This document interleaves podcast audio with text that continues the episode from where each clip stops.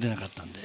さあ、今日は、なんと、グラビアアイドル、イサムちゃんの寝起き、寝起きドッキリ、第2回寝起きドッキリにやってきましたよ、マスさん。どう、どんな寝顔してるんだろうね、イサムちゃんは。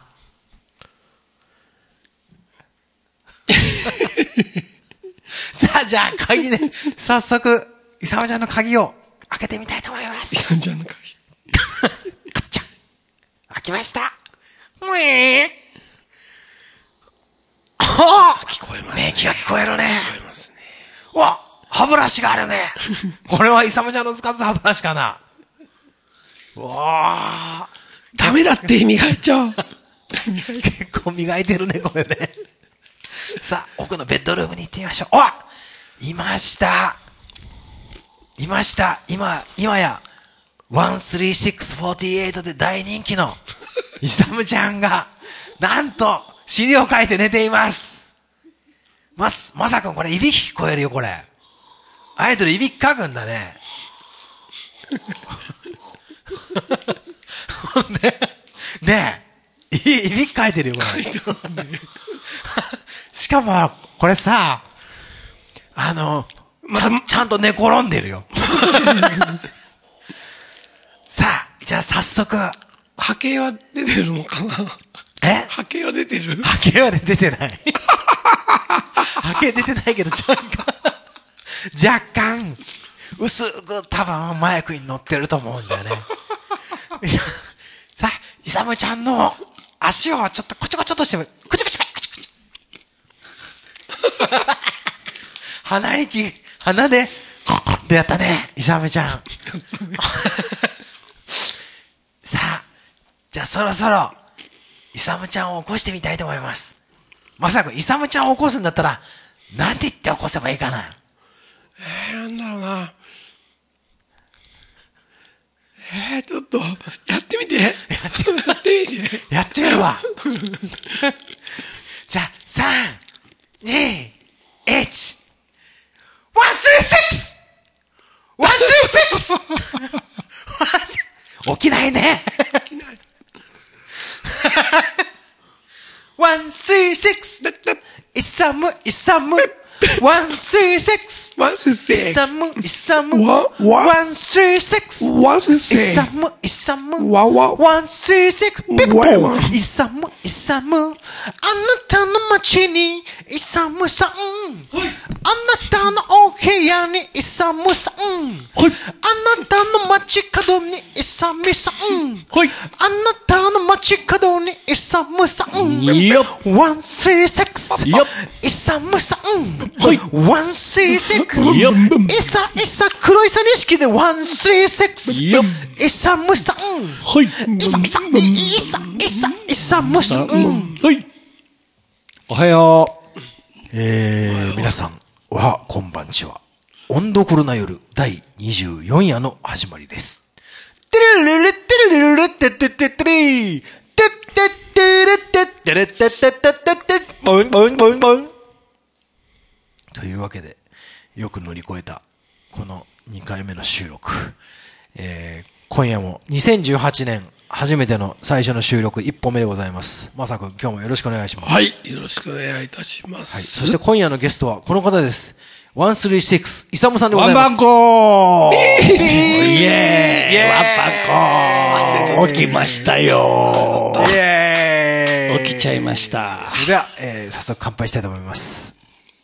乾杯コーナーで。乾杯コーナーで。乾杯バイ乾杯おいおい、明けましておめでとうございます。明けましておめでとうございます。明けおめ。皆さん、明けましておめでとうございます。あの、収録が始まる前に、僕は必ずセッティングをしてるでしょ？その間の、みんなのあの、ちょっと静かな感じあるじゃない、静かにししてる感じ。あれがなんか格闘家が、プライドの格闘家がリングに上がる前に見える。ああ、あの、控え室の映像みたいな控え室の女子アナが入ってきて、こそうそうそうそうそうそうそうそう。うやった時ある。さあ、あの、シューバ年取ったね。撮った。なんか、みんな、みんな撮ったね。やっぱりなんかバーンダレーシューバーってわけということで、あいつのこれは それね、手手もみのね。もう、もう超やばかった。テモミンのね。手もみんねテ。モミンの。一番やばかったかもしれない。テルミンだか手もみんだかわからないけど。さ、ぶち込んで、さすがサン、サン、あの、サンダの鬼。サンダの王が。サンダの王が。ここ、こここにね。サンダー王がサンダー王がね。サンダー王サンダー牛じゃないですよ。サンダー王。サンダー王が。サンダー王。重心サンダー王が。136イサムさんっていうリングネーム。セックスじゃなくて。赤コーナーさっき13648が俺ちょっとなんかもう、なんかすごい刺さった。13648の。それってさ、撮る前、1回目？えちょっともうわかんない。もうわかんない。というわけで、えっ、と、今日来ていただいたのは、あの、サンダー、サンダー、サンダーライガー、136イサムさん重心サンダーが。です。よろしくお願いします。なんだっけ、おお願いしますサンダーあの、ちえちゃんが出た回だから、もう、え、それからそれ録音してないですか？そうそうだよ。イサムさんは、出演はそれ以来。2回目です。2回目の。え板垣圭介先生の話を初そうそうそうそう、もうあの、甲子園と一緒だよ。2年ぶり2度目の出場ぐらいな感じ。あ、はい。もうあの、前回のね、放送の後。春夏連覇する畳をすくい取って帰っていったっていう、こう。畳を袋にこう入れて、こう。甲子園、甲子園。ここ甲子園の、温度この部屋の畳をこう、新宅の、すくって帰新宅の、新宅。新宅だっけ？新しいあの、新しいあの新しいあの、帰るっていう。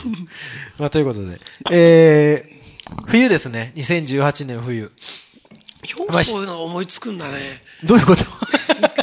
ほんとすごいなと思うわ。みんな、そのなんか、あのわ笑い慣れとるってでもさ、あの、久しぶりに、イサムさん前回来来た、来た時は、録音までには至らなかった。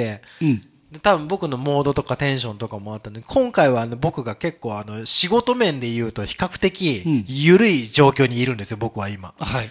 比較、あの、クリエイティブな状況なんですね。いろいろ思い浮かべる。な、うんなので今ガンツを読んでるんですよ、今。ああ、そうなんや。ガンツ読み返ししてるんですよ。まあ、もう時間が欲しい。なんか今世の中は、あの、もう超絶望、なんかもう不条理な状況に侵されたものに、どう立ち向かうかみたいなのが、売れ、売れる。確かに。進撃の巨人的な。俺読んでないか分かんないい。けど、そういうのとか、絶望がにしてもそうだし、まあまあ、元、元で言うとベルセルクがありきの、ベルセルクだったり、あの、右の、ああ、寄寄生獣があったりね。まあそこら辺だったんだけどね。そうだね。うんそうだね。まあでもそのモノマネとかも出てきたりね。モノマネって何？もモノマネ。あ、ものまねう。ん、ガンツは面白いね。うん、まあ、あの、ということで、ということなんですけど、まあ今日の、イサムさん、マサ君、ね、乗る、ん僕は今日、今日、あこの3人だなと思った時、乗る、乗ってるなと思ったの。この巡り合わせになること自体が乗ってるなってこと。いや違う。もう、あの、仕事乗ってるなって。乗る仕事してるなと思ったの。ああ、そういうことか。そういう乗るね。乗るね。乗ってないよね。乗ってないんだよ、俺。俺だけ乗ってないんだあ、乗よ。ってないね。やっべえと思って。ちょその乗るについてなんですけど。乗るについて。どうですか、マスさん。乗乗る仕事、現在。いや、乗る仕事。伊沢さん知ってます？今、今の仕事は。あの、除雪車をね、うん。はい。もう雪をのね雪を除くですよ。ね、かき分けてね。かき上げて。あの、ギャルを除くじゃないい。んですよ。ね。カンナベがそっち方面 じゃないもんね。カンナベの皆様の足をうん守るうん仕事。素晴らしい。観光客の方たちの、こう、これ、来やすい環境を作るという。それ漫画だったらね、主、あ、えっ、と、守る足人マサってか、主足人マサっていう漫画だね。殺し屋一みたいな感じで。そうだね。いや、それよりもなんかちょっと、あれだな。うーん、ちょっと出てこないけど。あの、まあドクターことは言い過ぎだけど、ちょっとなんかもうちょっとへ、あの、あ、優しい方向優。しい方向の、なんか引っ越しする、マサがピュンぐらいな感じ。それなんかちょっと、まさかピュンみたいな、なんかちょっと、ちょっとハレンチな、月刊ジャンプみたいな。ゆ雪かっきゃーまさとかね。カッキャーみたいな。ね雪にカッキャーみたいな。雪プラまさとか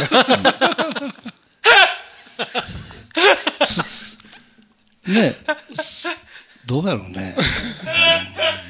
いや、そしたら、イイサムさんはなんだろうね。M、M ドライバー。イサムさんは、イサムさんは言える範囲で言うと、何ですか今、最近、あの、今のお仕事は。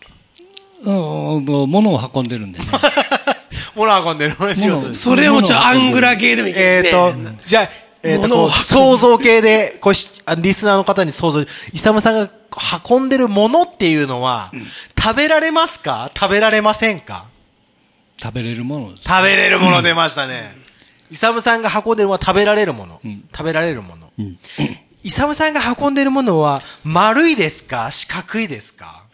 四角であり、丸であり。四角であり丸であり。まあ、哲学のような感じでね。そうっすよ。イサムさんが運んでいるものは、えーパラッパッパッパーですか？それともそうじゃない。ピリリ、ピリリですか？それ、それ、それ。そそれやね。ハッピーなセットがありますか？ありませんか？それってでも、はい。ここここの場でこういうのをこう、ね、報告、なんちゅったらいいかな。あの、開示しても大丈夫なんですかね。あの、ま、えっ、と、えっ、と、イサムさんが個人的に大丈夫だったら大丈夫だと思いああ、ます。全然干したら大丈夫です。あーじゃあ大丈夫なの。なんかね、あとはちょ、ちょっとしたことでもね、あの、これはちょっとシークレットなんあーで、本当ですねあまり、こう、込み入ったような、仕事の中で、これ、ここまでは言ってもいいけど、これ以上先進んだら、ね、わかるよねっていうようなことを、よく、あの、ドライバー会議とかで。話をされるんですね。なるほど。ここまではいいけど、こっから先行ったら、その店の店舗の、いろんな店舗があるんですけど、そこのこう、プライバシーいうか、問題になっちゃう。確かにね。しか、そ、れは大事そこの店がね、とかっていうのを、例えばね、僕じゃなく他の人が SNS とか、今流行りの、すぐ炎上して、あの、アイスクリーム冷蔵庫入ったり入っね。たりね。そうそうそう、そういう問題ね。モラルね。そう、モラル。なんか、ボ家事、ボーイ家事、家事。モラル、それがモラルさ。火事、火事の現場を撮ってたりとか、そうな消防隊員が消防団が撮ってたりとか、そういう、なんて言うんだろう。そういうのありますね。まあ、それで、乗ってる仕事じゃないですか。乗っちゃってますね乗っちゃってる。はいあのー乗ってる仕事に、どうですか？なんかこう、乗ってる仕事のいいところ、これがきついなというところ、ちょっと聞いてみたいなと思ったんですけど、今日は。僕のその乗ってるは、はいあの、夜勤なんですね。宮城。ううんん。長勤って言うんですけど、長金長勤。長勤組みたいな感じですか？長勤。長勤。ぐ長勤。超え、超える、超えるあ超えるね超える長朝を超えていけっていうかそう朝を超える。そうなんですよ朝を。超えるうんで、その長勤、長朝とも言うんですけど、長々だ。長勤長朝。長々。うんで、それは、あの、結局、だいたい夜の9時か10時ぐらいから始まって、で、明け方の9時か10時ぐらいにだいたい終わるという。まあ、あの、夜の商売と同じ時間帯ですもんね。そうそうそうそうそう。ミッドナイトなね。ミッド、ミッドナイト。ト、クロスオーバーイレブンとかね。出ちゃったよ、俺。ミッドナイトクロスオーバーイレブン。ブン。136。イサムがお届けしますっていう感じだね。クロスオーバーイレブン。それ言いたくなクロスオーバーイレブン。でね、あのー何がいいかっていうところと悪いっていう、悪いじゃなくても、ああ、もう嫌だなっていうところと、大きく分けて二つあるんですよね。大きく分けて。ほうそれはどういう、大きく分けるとどうなりますか？いい部分っていうのは、もう、密室、車の中って密室で、密室チルドレンですね。はい。密室チルドレンで、密室そう、その通りです。で、その中で自分のペースで、なるほど。もうほとんどもう半日以上は過ごしてああ。いれいられるなほんで、どね。結局ね、あの、前向きな引きこもりですよね。もねそう。ある意味ね。うん建設的な引きこもりだ。うん、ですね。で、自分のやりたいようにできるという。で、普通のお仕事だったら、ね、そういうのは絶対にできなくて。まあそうです。でも、でもあれでしょ？でもこう、両手と足は塞がってるわけですよね。両手と足もね、うまく使えば。開く何でも開くんですか？何でもできるんでね。例えば、あの、運転しながらうん物を食べたり飲んだりああ、なるほどね。うまいことやればできるじゃないですか。できますね。最初は、僕4トン車乗ってるんですけど。ハンバーガーを食べながら運転するっていうのが非常にできなかったんですよ。なるほど。怖くて。僕、僕はちなみに、うんあのーう、まあ、自分の車で運転してドライブスルー行くじゃないですか。はいあのね、あのチキンの、えっ、と、チキチーしか頼まない。あ、僕ね、あの、江口です。えぐち。あのねでも、えぐちは、えぐが落ちてくる危険性はないですか？それがね、あの、上手に。あ、本当に。はい本当は僕ビッグマックが好きなんですよ。僕もビッグマックが好きで。でも、運転中にビッグマックはとてもじゃないけどうん無理うんですよ。ね。絶対こう、中のこう、レタスがポロポロポロポロって落ちたりとかって絶対100%あるんで。そう。どんだけうまいこと食べよう思っても、そうそうそうそっからあのタルタルソースがポロッと出たりとか、ね、ピクルスがとか、もうもういろんな問題を抱えながら、こう、どうしてうまいこと食べながら、こう運転しようかっていうね、あるんですけど、江口がね、いいサイズなんですよ。あで、あ。小枠、小枠が。そうそう。で、袋状に、あの、上手に、あの、片手で、タレとかが落ちないように持って、上手にね、で、柔らかいんで、えぐち。江口がね、もうね、最近ハマってまして。あの、ボックスに入ってこられるよりは、こう、紙の方が食べやすい。そう。もう車運転者も絶対そうだよ。うん、もうそれがね、収まりが良くてね、洋介くんはすごくもういいんですよ。洋介くん、洋介はね洋介くんがね、こう、食べやすくて。手芸部、手芸部ちゃんは。うん洋介くん。洋介江口洋介。江口。あ江口からのね、洋介ね。美味しいんですよ、もう。アキラさん、小田裕二ね。さ俺も洋介ってやったら、井出洋介って、こう、なんか、名人、名人が浮かんじゃう。洋介がね。洋介。あそれが、それがいいところなんですね。なんかいろいろこう自由にできるっていうのはね。で、あの、前回も、僕、あれなんですけどね、あの、いろいろ、あの、バンドやってたりとか、以前紹介したと思うんですけど、え、僕個人的なことなんですけどね。すいませんね。何をやってたって、何？を、え、まあ、いろいろ、音楽をやってました、ね。あ、音楽、あ、音楽やってました。あ、はいそうですね。はい。なんで、ね、ラジオ聞くのもあれなんですけど、はいやっぱり音楽を聞くのが好き聞けなんで、ますね。うんうん。自由に、そらそうだ。うんもう好きな時間、うんもう大音量で、うんで、自分も大きな声で歌いながらうん。、なるほど。歌ってるんですか？歌いながらね、おー、すげえな。それはなんでかというと、ここからあのいい部分と悪い部分のうちの悪い部分が出てくるんですけど、眠たいですよ。あ非常に夜勤なんで、眠いね人間の体ってね、よくできてまして、で、もう朝、日が昇ると、カッとね、体って、こう、なんていうんですかね、目が覚めるようなメカニズムになってるんでしょうね。でもさ、ドライバーの人たちのそういう、眠いっていう問題は、例えば普通のね、人たちだったら眠かったら寝、寝なきゃあかんで、みたいな話がよくあるけど、うん。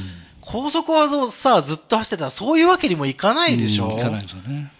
で納期の多分時間もはい。あると思うし、そそれはどう解決していってるんですか？眠いっていう問題。眠い、いろんなね、解決の方法がね、ドライバーたちにの、いろんな人たちにこうきあの聞くと、いろんな方法があるんですよね。ドライバースーパー列伝の中で。そうそう、スーパー列伝の中で、こんなことしたら眠気覚めちゃうよとか、いろんな話を聞きまして、で、僕自身もいろんなことを試して、あ、やっぱりこれかなっていうのが出た。出ま出ましたね。最近。うん。自分のオリジナルというか、他の人も多分やってはると思うんですけど、あの、大型車とかが、あと前に走ってて、ふらーふらーと左右に揺れてる状態のよく見かけるでしょ？あるあるあるある。多分そういう状態だと思うんですよ。でも、それででも、イサムさん的にはそれを解決する方法があるわけですね。そうありますよ。あるんです。その方法とは一体なんだ？ザダダン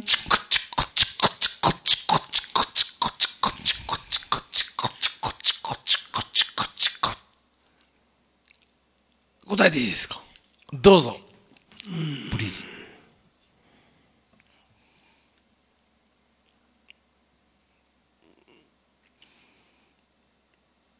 窓を開ける。さあ、全開にする。マッさんの出した答えは窓を開ける。スーパーひとしくんかかっております。世界不思議発見微妙。でもてね、ってれってぶはい、もう募集です。もうもう今、野々村誠とも同点。横でね、黒柳徹子さんが笑ってます、今。笑ってますよ。バンドニヤニヤ笑ってますそんなんだから、まさくんダメなんやん。バンドエイジも。バンドエイジ正解は正解は、あの、笑うことですね。笑うこと。なるほど。あの、もう、笑うことです。自分で笑うんですよね。本当言うとね、泣く、笑う、怒る、もうこの三、三、三、どう言ったらいいですかね、三つのことがあれば、まあ、悲しい感情感情ね感。情、もう、ものすごい怒ってる時、それと、ものすごい悲しんで泣いてる時、あと、めっちゃめちゃ笑ってる時っていうのは、うん絶対、すこう、睡魔が来ても、うん耐えれる。もうということは、ドライバー界のアシュラマンなわけですね、それはね。その状態は。そう。カッカッカって感じですね。眠さを忘れる。忘れることをするっていうこと？そう。あ痛い時にほら、ここが痛いけど、こっちが痛なったらこっちの痛みが何なるみたいなようなことですね。ごまかすっていうかな。もう、でも、でも、本当にもう、笑う、笑ってしまうと、一気に眠気が覚める。え、例えば、例えば、ブーンってで、でしてるじゃないですか。ブーンってしてて、眠くなってくるじゃないですか。やばいな、やばいな。やばいなって。そ、どうするんですか？僕ね、最近ハマってるのが、パチソンなんですよ。え？パチソン。パチソン？うん。パチソンパチモンのソング。パチモンソング？はい。おお。あのー、何に対してのパチモンなんですか？うんとね、ヒーローもんとか、うよくあの、宇宙戦艦ヤマトとかね、まあ知ってはる人は今多分知ってはると思うんですけど、あの、昔の、あの、お子供が読むような、あの、雑誌の付録についてるカセットテープ、その時代のカセットテープが市販で実際に売られてる僕もよく知ってたんですけど、それって実際、すね、うんと佐々木勲先生が歌ってるわけじゃなく、でも子供心に、あ、これが宇宙戦艦ヤマトの本当の原原曲なんや、歌なんや海賊版の海賊版テープっていうこと？そうそうそうそれがもうあからさまに市販されてると。へえ。で、そういうのを、こう、掘り下げて、今 YouTube で流したりとかしてくれてはる人がいてて、へそれがね、ものすごくクオリティが高くてえ。、なるほど。めっちゃめちゃ似てるんやけども、どこかやっぱり違うっていうね。めっちゃ見て似てるけど、どこかが違う。であの、超人バロンワンっていう、多分してはりますかね。そういう特撮のヒーローがあって、それの主題歌とか僕大好きなんですけど、そのパチソンもすごく面白いんですよ。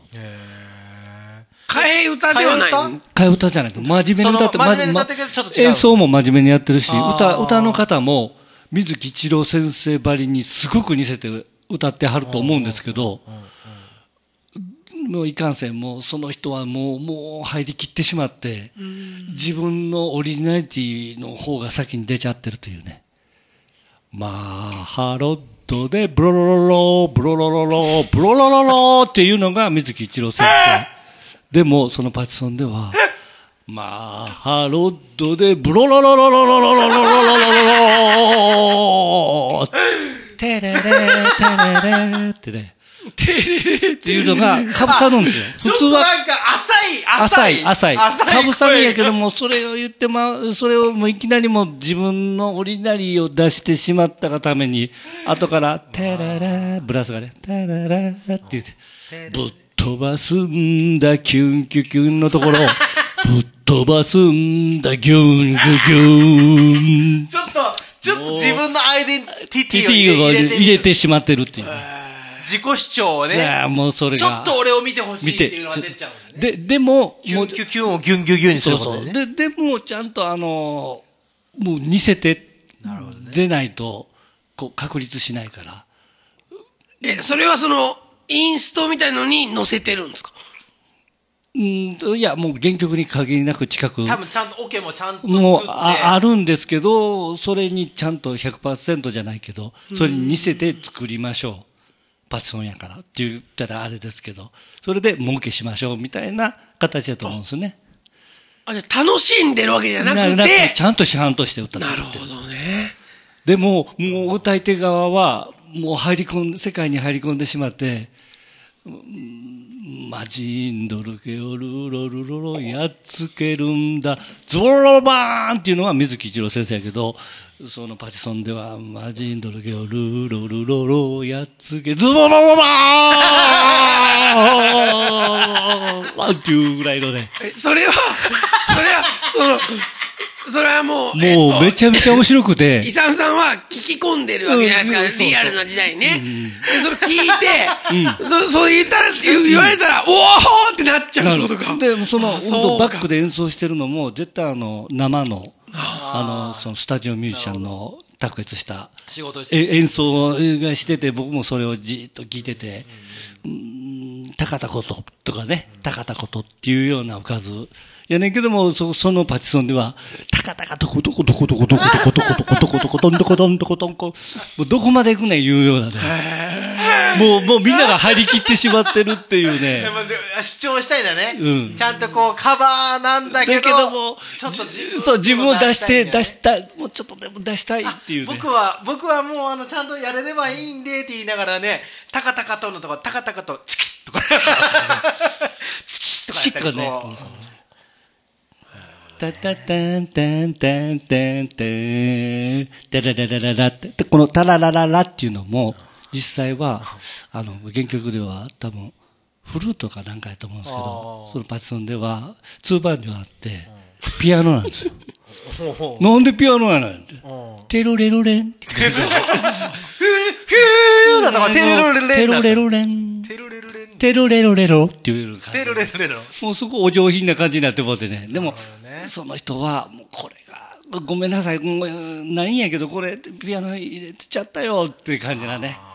と、こうき、こう、運転して、ああ、もうあかん、もう眠たい、もうだもうどうしたんやねんいう時に聞くんですよ。なるほど。もうめっちゃめちゃ笑ってしまって、もうね、もう飽きないですよね。この、うんこの、このレベルの伝わらないモノマネシリーズは面白い。すごいね。なかなかもう、民放はまず無理だね。ニコニコ動画ぐらいだったらいけるのかもしれないね。で、それでこう、チロリロリンのところを、チロリロリロロロロンとかでこう、5人が、ああーって笑うっていう、こう。そう。そう。めちゃめちゃ面白くてね。うん。パチソン。パチソン。あの、検索してもらったら。ねあの、宇宙戦艦ヤマト銀、あと、銀河鉄道39とかね。うん。デビルマン。デビルマンもめちゃ面白くて。むっちゃむちゃ面白くてで。も、それってちゃんと市販で売られてるやつでしょ？そうそうです。あのね、い結構、いて、僕の周りにパチソンの、うん。パチソンやっぱ需要があるんですよね。オリジナルを使うのはちょっと壁が高いんだけど、うん結局その著作権だけ使ってこう、作って曲をなんかこう、レコードにするっていうのはね。え、うじゃあ、売る、なんか、売る、売る覚えでしかない人が、それ聞いたら、あ、それなのかなって通っちゃう感とじ通る、通す人もいると思う。一般の人たちの中には。うん。あ、あ、この人がこの曲なんだ。僕はあの、ちょっと、ちょっと違うけど、子供の頃あの、ひょうきんベスト10を見てて、うんうんあの、渡辺正行がキッカー工事をやってるのを見て、僕本当にキッカー工事はその人なんだと思ってたんですあ、よ。渡辺。うん。まだキッカー工事見たことがない。田山崎ってコンタカシンゴのそうそうそう。が、あの、Thanks, thanks, thanks, thanks, モニカってやってるのを見て、コーラ一気ので、こう、こう、バーってこう、紙吹雪が降りてくるのを見て、うんキッカー工事はこれなんだっていう認識をしてた。それぐらいのか感じだね。もうそれぐらいのね、クオリティの クオリティの高さ。高さはね。いやパチソンって入れたらごっつ出てきた。本当。けど、あ、じゃあ俺が持ってたテープはパチソンなんですかね。かもしれない。そう。そういうのもあるかも。そういうことか。そういうので、あるある。筋肉マンと、ん。あられちゃんとみたいなの持ってた、すごい持ってそれ系はある。た。あれはパチソンだった可能性がある。それは、あの、ほ本当の歌手の人じゃない人が歌ってる可能性なるほどね、そう。いうこと？そうすると安、安かったりとあか、そういうことか。で、しかもこの組み合わせが、あの、本当は権利関係でこの会社とこの会社一緒にならないはずなのに、同じ、いろんなのがこう、オムニバスになってたりとか。なるほど。うん。うんそれが今、うん。じゃあビックリマンの偽物みたいなのを、がまた高値ついてるみたいな感じになってるってことですね。そういうことじゃない ただ、ただそういうのを掘り下げて、こういうのがあったよな、ねっていうのを、に売ってんだよ。店に。売ってるってことだよね。いや、安値で。うん。それ、ああ、そうかそうか。でも、やっぱりね、あ、これがそうなんやっていう人も多分大半いてはると思うんですよね。オリジナルをね。うん。幼稚園生には分かんないもん。分かんない分かんないってことですね。あ、そういうこと。あのーほら、さっき最初、今日も話したけどさ、日曜日よりの死者とかは、うちの子たちにとっては僕の曲なんですよ。だあの、ハイローズがやってるのを見ると、これはちょっとおかしいっていう,、っていうようなものなんだよね。んオリジナルと、これ、これすごいいい話だね。オリジナルはどこなのか。オリジナルとは何なのかっていうね。そう。うんその人にとっての、うちの子にとってのオリジナル。ん本当のオリジナル。じゃあ本当って何？生んだ人、なんかこう、ふちょ深い話だね。オリジナルとは何なの？いや、その話だと、今、あの、ほら、荻野目洋子の、テレレレってがあるけはいど、それが今すごい流れて、こ今日どっか行った時に、ファーって流れてて、そこにいる子供とか、お母さんとかが、ふんふんふんみたいな、ふんふんふんふんふんふんみたいな。で、みんな歌っとんやって、まあ、まーちゃんが言ってて。だけど、それは、なん、なんていうかな、荻野目洋子のお金になんなかったりするじゃないですか。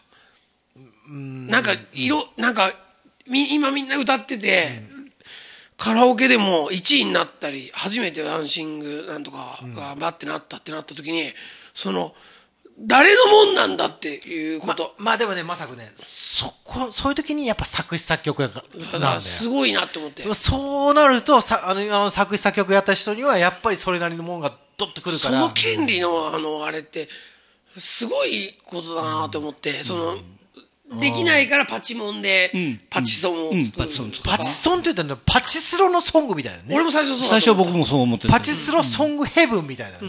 で、それを今作ってるわけじゃないってことですね。その当時流通してたカセットテープを上げてる人がいるってことですよね。それを掘り下げて、実際にこんなんありまししたみたいなね。でも、僕さ、あのー、24、5の時にあのー、スカパーのラジオのとこで働いてて、やっぱこう、音楽を志す、その若い子たちがいっぱいいて、その子たちはやっぱでも上手い子たちはやっぱり仕事をしてて、音楽を入れる。でもそういう仕事は多かった。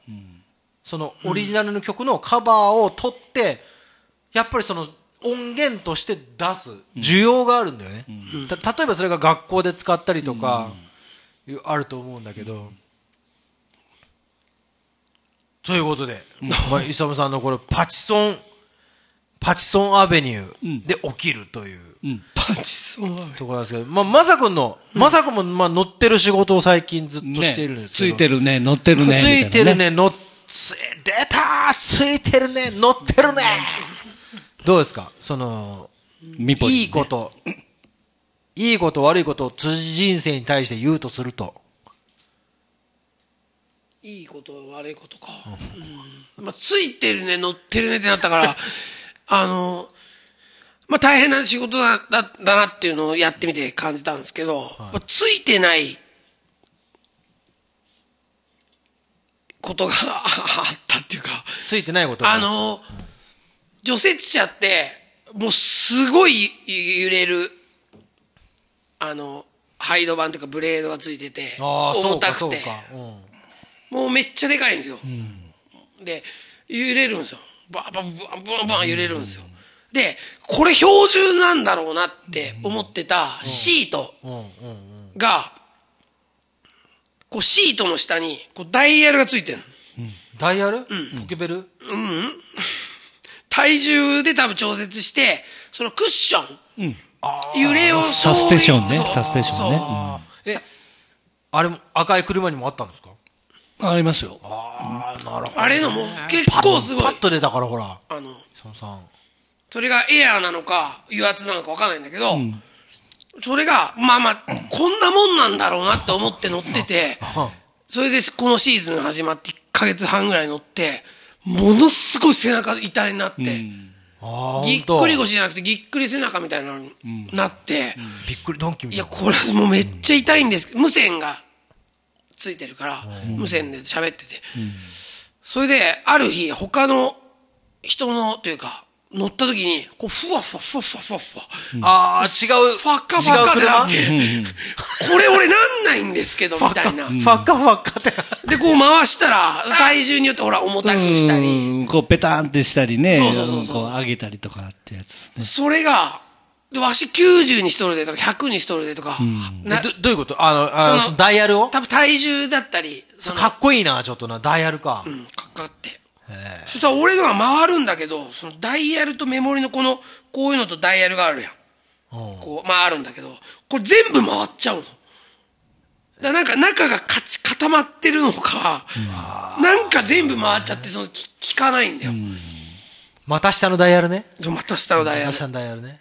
また下ダイヤかっこいいね、ダイヤルね。全然ダイヤルっていいね。ル。うん、で、効かないんだよ、全然それが。それで今、直す手配を、えーゼータ音どころ高のドラマーにほお願いする。あ、そう。へなんかダイヤルちょっと魅力的だね。肩とかにダイヤルあったらいいもんね、なんかね。とかってね。ああ、それこそガンツのね。ガンツ、ガンツ的な。肩にいや、ダイヤルなんかノートからプローってなんかドクドクってドクドク出てきた。、ドクドクってなあれ怖い。怖いな怖い。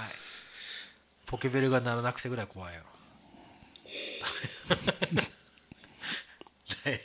じゃあ、じゃあ、いい、いいとこはどこです、いいとこはどうですか？乗ってけてけてけ、乗ってけてけてけ、いいとこ。いや、それこそ、大変っていうか、あの、まあ、いイサムさんの仕事ももちろんそうだと思うんですけど、運転、僕も朝3時とか、ん。2時半とかにん、出動がはい。かかるんですよ。出動要請がね。で、その出動は、超朝ですね。その、うん、超、超うんと、そうですね、朝昼晩、僕の場合は。はい。で、あの、イサムさんだったり、たかし君だったりは、じゃあ8時出勤とか、もうシフトが出るなりなんなり、何時に行けばいいっていうのが分かってるじゃないですか。うん。はい。で僕の場合は、もう、いつ出動になるか、まあ、アムロレ、アムロレイみたいなもんだよね。そうそうそうそうそう、もうその、ジオン軍が来たら、ジオンいつ来るか分かんねえもんな。そうそう。マサ行きますそうそう、とかいう感じで。シドもそうだし、そう。それで3時に、まあ2時半ぐらい寝てるじゃないですか。はい。そしたら、まあ、2時50分に、ペペペペペペって電話がバーってなって、出てくれみたいな感じの基本出動方法。そしたら、とりあえず、まずはさ、着信音をさ、でででん、ででででん、シューにしようよ。ジョフーンって、ジョフーンって出ていきましょう。じゃあ、じゃあそうなんだけど。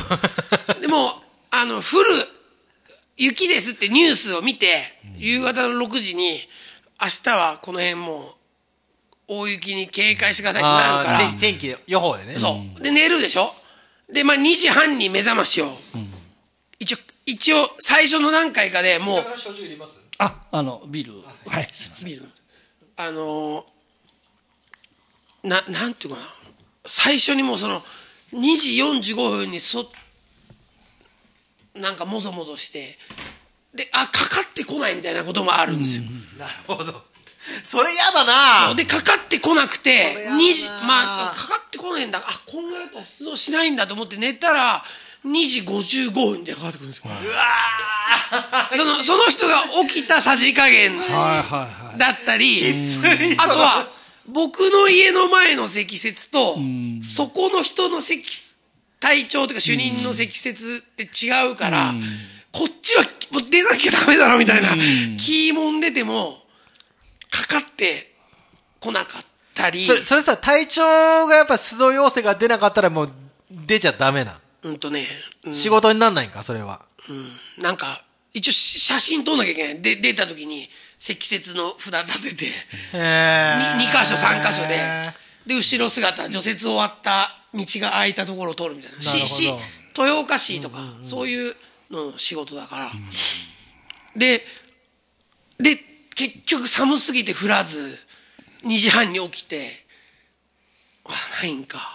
でまあ寝寝てそして7時ぐらいに、まあ、6時半とかに電話があってそこのスキー場の場所のここだけは、なんとかおろし、三原おろしみたいな風で、三原おろし。田んぼかなんかの風が、ふわーってこう、雪庇になっちゃって、道路の半分は雪降ってないのにうん、その今まで積もった雪がファーって飛んじゃって、さーってなってるから、そこ強烈な技だね。開けてくれって。三原おろしっていう。六甲おろしみたいな。そうそうそうそう。三原おろしにさあ。そう、そういうこと。こう、こう、あ、今の、何？パチソン。パチソン、パチソン、パチソンイサムさん。こう構えて、構えてて、構えても、三原おろしとかやられる。ずわーってやられる感じだね。とか、あの、一日三、もう朝その3時に出ました。その時は、結局まあ出なくてよかったんちゃうんか、みたいなみんなで言いながら。そしたら、8時になったらめちゃめちゃ降ってきて、10時に他の村の人から電話があって、開けてくれってみんなでまた、一回解散した30分後電話があって、きついなそれ降って出てくれ。で、夕方、きついね夕方4時に、じゃあみんなが帰ってくるから、その道を開けなきゃいけないから、とか、スキー終わって帰る人たちの道を開けろみたいなんで。よくその道を選んだよね。けど、そのメリットメリットあるシャンプー。っていうのは、あの、それがない時は、うん。あの、クリエイティブな人とか、音楽、まあ音楽したい人とかライブの時間に合わせたりはできないからあれだけど、もうね、もう、なん、もう、結構空く時間が、雪が降んなかったら出動がないっていうの。まあまあ食いぶちはもちろん減ってしまうんですけど、けど、まあなんか、あの、すごい大変。まあだってさ、天からのもんだからね、あの自分たちの力とか考えではどうしようもないことだから、ねえ。僕今ここで来て4年間解体屋さんみたいなしてるんですよで職人さんって10時に休憩しようか12時お昼しようか3時に休憩しようかじゃないですかドライバーの大変なところって多分納期の時間があるんだと思うし、ケツが決まってるんでね。そう。で、僕らの場合は、その雪が明けなかったら終わらないんですよ。で、その、なんていうのかな。た例えば、イサムさんだったら、その配達場所に行った時には、車に降りれて、まあ、ああ、だって、背伸びしたそう、おはようございますって言って、ガラガラガラみたいな、違うことでちょっと気を紛らわせられるんですけど、本当に、じゃあ3時に出て、午後1時とかまで、一回も降りずに、開けっぱなし、ずーっと乗ってなきゃいけなくて、じゃあなんか、まあ、ほんとトイレ行きたいときは、トイちょっと、すいません、トイレ行きますとか、もうそんぐらいしか降りることがなくて、なんていうのかな。それこそじゃあ眠いから道端に止めて寝ますとかっていうのはできないというか、もう開けなきゃいけないところがあるから、ああ、でもそれも性格を合ってる人はダメだね。うん、あれちょっとしいい加減に開けちゃうわ、絶対。うんしんどい人はもうしんどなっちゃうと。だからって、なんか俺は、いや、まさくん、あの、めちゃめちゃ綺麗に開けてるけど、もうちょっと早く開けてほしいっても言われちゃうわなけ。るほどね。そしたら正確だらねってフォローしてくる人もいれば。また1年目のまさくんに丁寧に開けろって言わなきゃいけないのに、あれなんだけど、すとりあえずさっとでいいから、バスが行く道は開けなきゃいけないとか、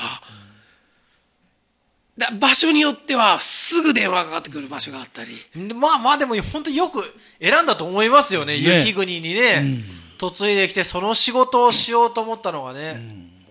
場所によっては、まあ、5時半ぐらいに大体通るような部落があって、そこはみんな雪雪出してるの。異玄関を雪出してるんですよ。スノーダンプとかで。そこを僕は通るでしょ。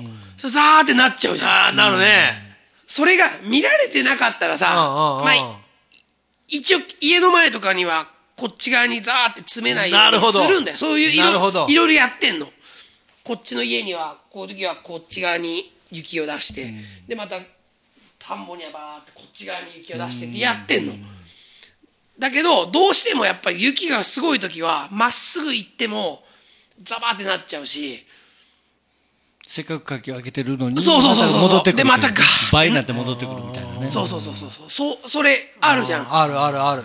それをしなきゃいもう両サイドがいいまんばとかが大変と思うんや本当にあそこ、今日通ったけど、すごいですもんね。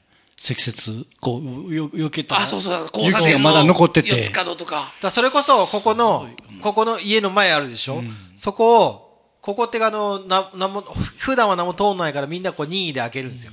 で、開け終わりましたって、奥の人が、えーって疲れた。ら、出勤しようって行くでしょ、そうそう、そこに除雪が通るでしょ、壁ができるんですよ、入り口に。除雪が通った後の壁ができて、ね。それを、入り口でスコップで書かなきゃいけないっていう。でまたこういったらここはき切れるだけだから、そんなに厚く圧がかかんないんだけど、こうなってるところに雪がバーっていったら、型なっちゃうというか、まあでも、圧縮してね。そうそうそのここういう雪がない国から来た身からするとやっぱこう1時間も2時間も余計にいるでしょ、でも余計にいるくせにそのそういう収入はないでしょ、やっぱこう生きるためにこうやるというか、やってるのがやっぱこうまあ今となっちゃ不思議かな。なんかこう、ねまあそれをすもう楽しまないともう生きていけない感じみたいなのになってますよね。そうだな。エクササイズぐらい思わんな、こうじ、こう、やる気、よくまあ漫画とかね、小説とかで映画とかでもあるけど、こう、こう真面目なやつ、ちゃんとやってくれるやつ、サボるやつ、そういうのはいろいろある中で、でもやっぱりこう、自分なりの楽しみを見つけるやつが一番こう、まともかな、なっていくとしたら。すごい使命感のね、使命感みたいなのはちょっとあがる持たないと。まあでも一番本当ガンダムに近いよね。ね。いつだって攻めてくるかわかんない。そうそう、ジオン軍がね。でんでんでんでんでんでんでんでんがいつかわかんないんだもんね。まあだけどそこになんかあのあちょっと俺ガンダムのことあんま分かんないからちょっと、まあ、さっち行きます。そうだよね。カタパルトパン。と書いてね。でバックするときピーピーピーってななってたんだけど、もうシーズン始まった時にはならなくなっちゃったりするんだし、すごいやることがいっぱいあるの。あの除雪する、ザーっていう下にアスファルトとかをガガガってやるわけじゃない。そこの鉄が、鉄板みたいなのを、こんぐらいの鉄板、まあじゃあこんぐらいの鉄板をつつけるの。あの、この、それを、がすり減るから定期的に反転したり、交換したり、で、チェーンがちびるから、チェーンを交換といっても、タイヤがさ、タイヤがここんぐらいあるんだよ。そんなでかいね。ああ、うん。300クラスまさかの胸ぐらい。絶対一人なんかで帰れないの。二人がかりで、一人で変えたらすごいすごい男だ男運転手、一人、二人が、よいしょみたいな。そそれはあれ、あの帰るときはジャッキアップとかはするの？それともそういう何もないところにつけてそうそう。浮かした状態で？浮かさず。浮かさず。ザーって2人で引っ張ってきて、広げて、ん。こいこいって乗せて。で2人でせーのってガシャーってチェーンをへえチェーンもすごいな。チェーンもすごい。でそれがすり減るから定期的に外して肉盛りっつってそのチェーンにまたハンダじゃなくて溶接でそのチェーンをつけんの？擦れちゃって一個一個がどんぐらいのチェーンだろうな。もうここんこんぐらいのこの太さのチェーンみたいなのがずーっとこれがもうなんか平べったくなっちゃってもうこれ以上やったらチェーン切れるわみたいな。それを肉盛りという。それをあの溶接で溶接溶接棒でビューでも、もし、イサムさんがこっちに引っ越してきて、なんかいたら、なんかイサムさんやりそうだね。溶接いや、女性じゃ、そのメンテナンス。で高弘君がしたで勇さん田島重機とか入ったらすごい即戦力で。ああ。そろそろ移住計画。やっちゃいますか。やっちゃったらやっちゃいます。ね。やっちゃいますか。え勇さんちって名字なんて言うんですか？名字。名字。石本。石本。それ知らねえっつうのが面石白い。本家移住計画。移住計 まあ、そういうことで、えー、まあ、お仕事の話を、報告してまいりましたが、えでどう乗らない仕事的ー、に？乗らない仕事はね、いや、いや、俺は、まあ、好きな仕事やってるから、うん、まあ、忙しすぎ、まあ、まあ、僕の場合はね、写真を撮る仕事なんですけど、まあ、去年の末、ちょっとおかしすぎた時期があったんで、ちょっともうそれは話し合って、なんとかなったし、なんかあの、それは人間関係で。にだから仕ハードワークすぎ違う、ハードワークすぎた。ああはいその、やっぱこう、把握できなくて、入ってくる仕事量と、その、いいことなん、なんですけどね。こう、人気になってくるから、こう、いっぱい入ってくる。全部受ける。うん。さばけない。ああねキャパオーバーってやつ、ね、キャパオーバうん。ー。でももう、結局それの解決策としては、一人一人のお客さんに、あの、お願いというか、すいませんって言いながら、で、まあ、いい人たちばっかだったから、もういいですよって言ってくれて、だったんですけど。もったいないっちゃもったいないけどでもね自分の体のことを考えれば時間のことを考えればってねそうそう。やっぱりそうせざるを得なくなるっていうか。で、まあ、その、まあ、子供な、子供じゃないんだから、的なあれなんだけど、でもやっぱ僕、他にもやっぱりやりたいこともあるし、はいでも多分この、こういう、例えば、イサムさん来ますよって、温どころの夜やりましょうよっていう時も、あんまパンパンだと、そこまでやっぱ気が回んないというか、やる、やる気がしないと思うし。ね。でやっぱこう、常にこう余裕がある自分でいたいなっていうのはあるんですよ。動きやすいですもんね、またね。しかも、こういう、この、こういう土地に引っ越してききた身身からしても、なんつうかな、モデルケースとして、なんかこう、よくこう、I ターン、U ターンってやってるでしょ、その中で、こういうとこに来た、この、お婿でやってきた自分が、パンパンで、仕事に追われてるっつったら、そんなもん誰も来ないでしょ、ね。いや、もうそんなもん俺都会にいるわって思うでしょ。そしたら、やっぱ、それは見つけ方なのかもしれないけど、やっぱこっちに来来たから、やっぱ余裕があって、家族とも一緒にいる時間も多くなって、自分のやりたいこう、生涯を通してやりたいというこういう、なんか遊びもちゃんとやれ、やれてますよって、あえらとかにね、ん。語れ、語れるぐらいだったらいいけど、もう、まあもう去年の年末のストレスは、やっぱりこう、こういうとこに来て、もう仕事パンパン、家族ともなかなかコミュニケーション取れない、自分もこう、音楽もしたいけども、そっちにも頭もいかないとか、何のためにここにいるんだっていうのがあった。極論もう何のために生きてるんやみたいなね、自分ってってなるもんね。で、それがね、あの、例えば都会だったら、何かしらこう言い訳ができるんですよ、自分の中で。うん。東京ってのはな、とか、やっぱ都会暮らしってのはってできるんだけど、こういうなんか、スローライフ的な、んスローライフを打ち出さなきゃいけない地域にいながら、もうパンパンってね。パンパンっつうのは、ちょっとね、なんかね、わけわかんない。で、そもそもその、僕は東京から鹿児島の地元に帰った時に、やっぱその、物価の、嫁さんともね、物価のことを結構話して、うん。スーパーとかで売ってる値段は同じなのに給料は安い。っうん。てことは、東京と、その、よその地方の差って、家賃だけだなって話をしたんですよ。うん。ってことは、家を持ってる条件だとしたら、うん完全に東京の方がいいと。うん。賃金は高い、あともう流通も多い、需要も多いから、こう、物も安い。うん。うん。なるほどね。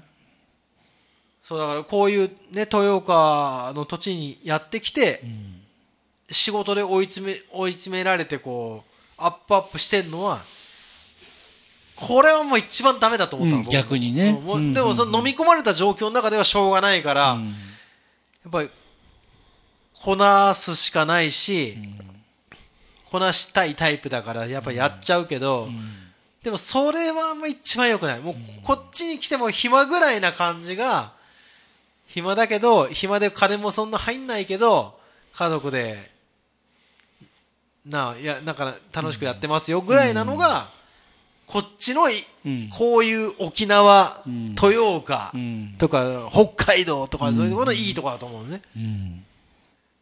あ、そういう話？うんそういう話。そうそう。あのー僕あのードキュメント72時間っていう NHK のドキュメントをよく見る。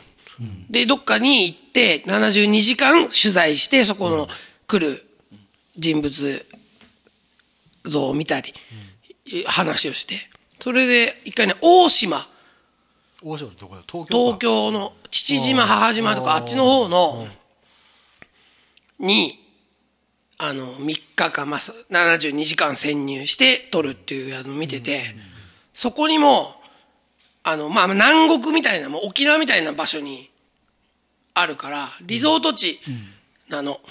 で、定期便は1週間に1回しかなくて、だけどそこに、まあ、秘境みたいなとこがあったり、ツーリストみたいな人も来るし、外人も来たり、まあ、世界遺産なんかわかんないけど、自然遺産みたいなのがあって、そういう人が来たり、民宿があったり、宿があったりするのがあって、で、そこにアルバイトしている商店のお姉さんが一人いて、まあ、いろんな沖縄行ったり、そういうリゾートバイトみたいな、白浜行ったりする人がいて、だけど最終的にそこに移り住んだって言った人がいて、その人がポロって言ったのが、ここは東京都だから、最低賃金が東京都なんだって。うわー、すげえな。そうそう。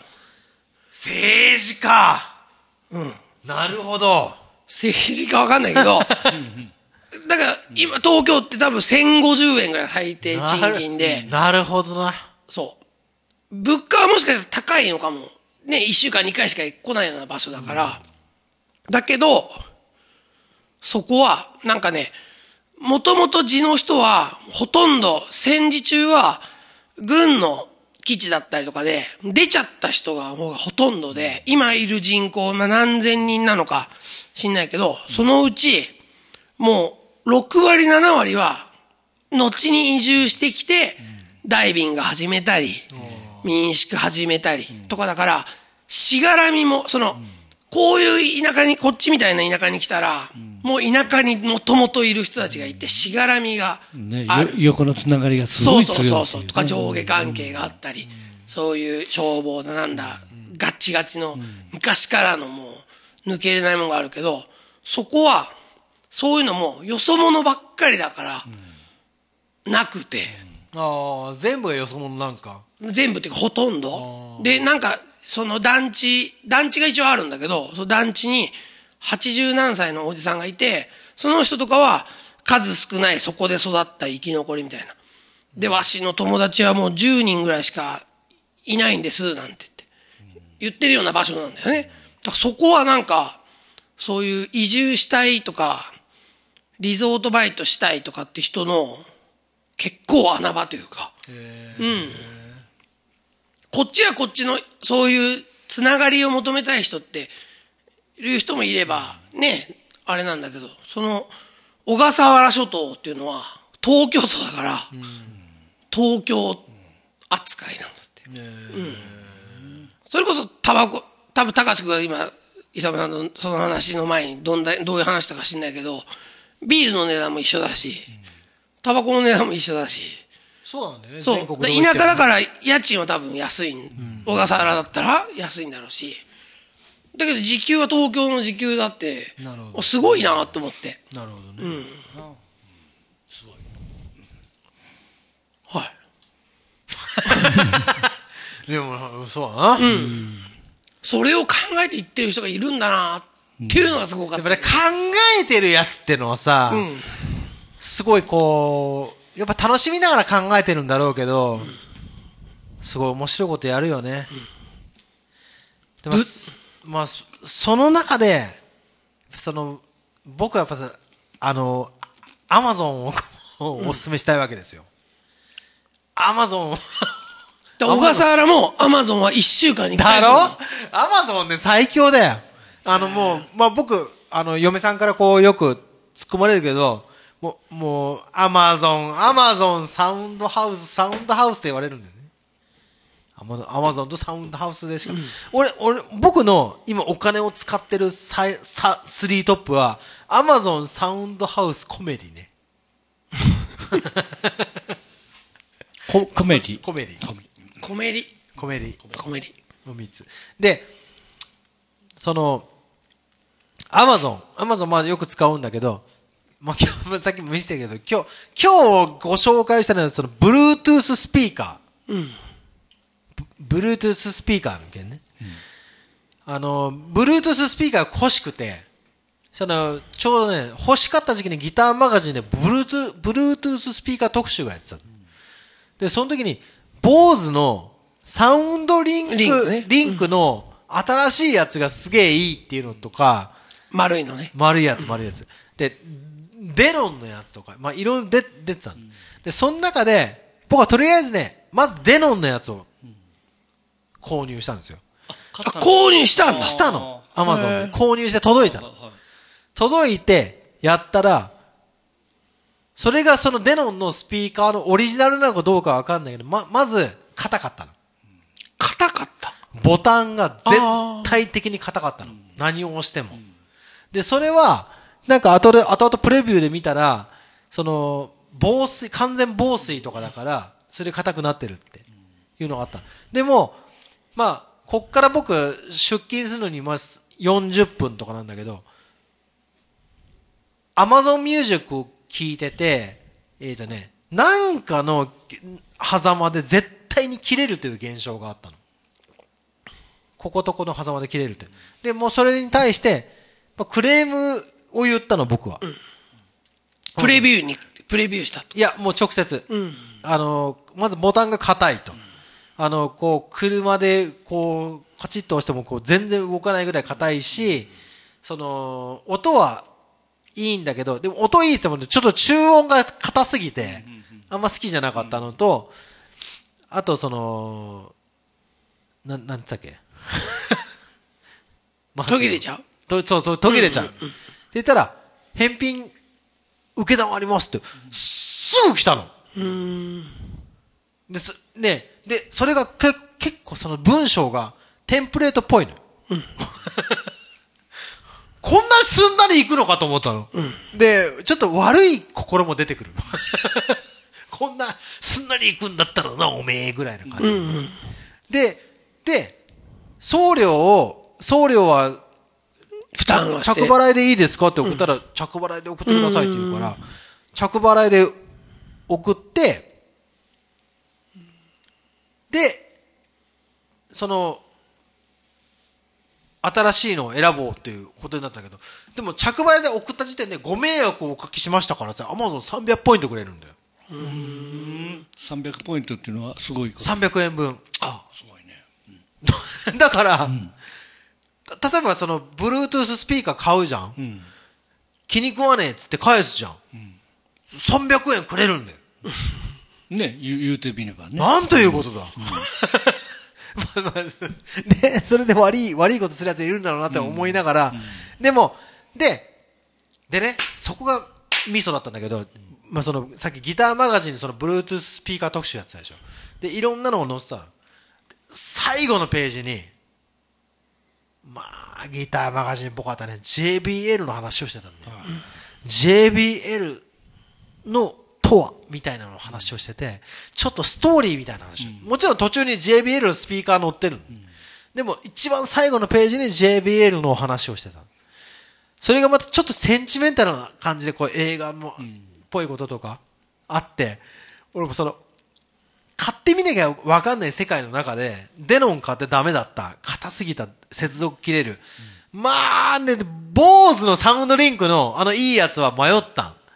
でも、ギターマガジンをこの運命で買っ僕最近運命を信じてて、このタイミングでこれを僕に見せるってことはもう絶対僕はこれなんだなと思って、JBL のフリップ4を買ったんですよ。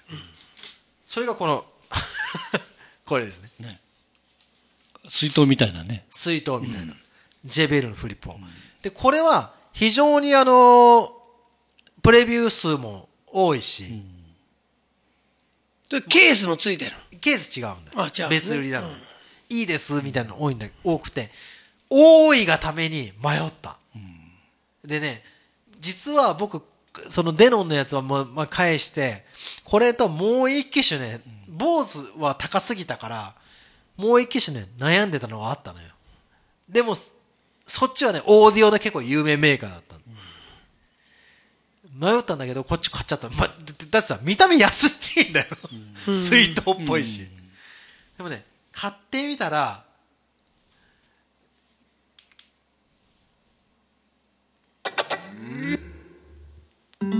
この音が、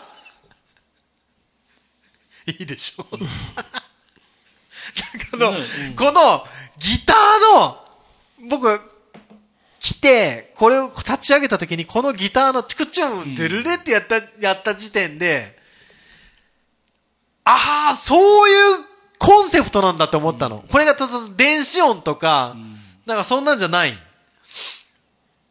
そういうコンセプトの中でできた、Bluetooth スピーカーなんだって思って、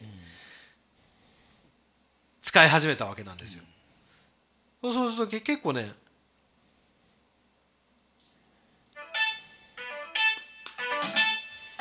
音も、まだ、まだ出る。ま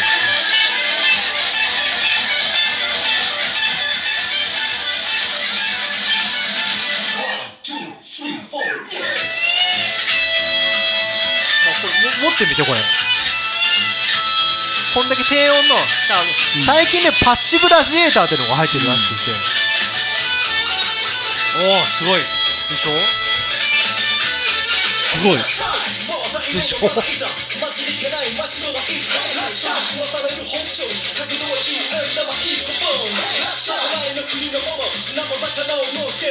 お聞きいただいてるのはデータ温度頃高のスーシーデモ版でイイエエ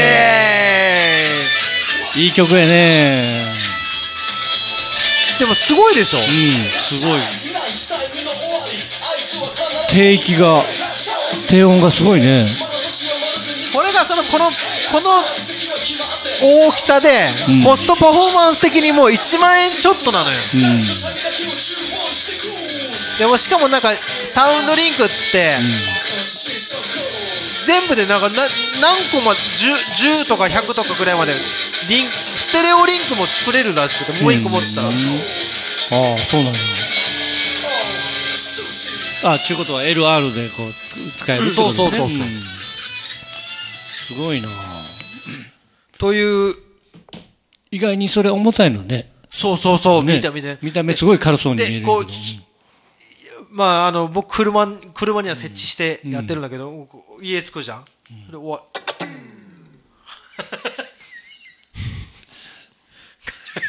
流れ てくるところの。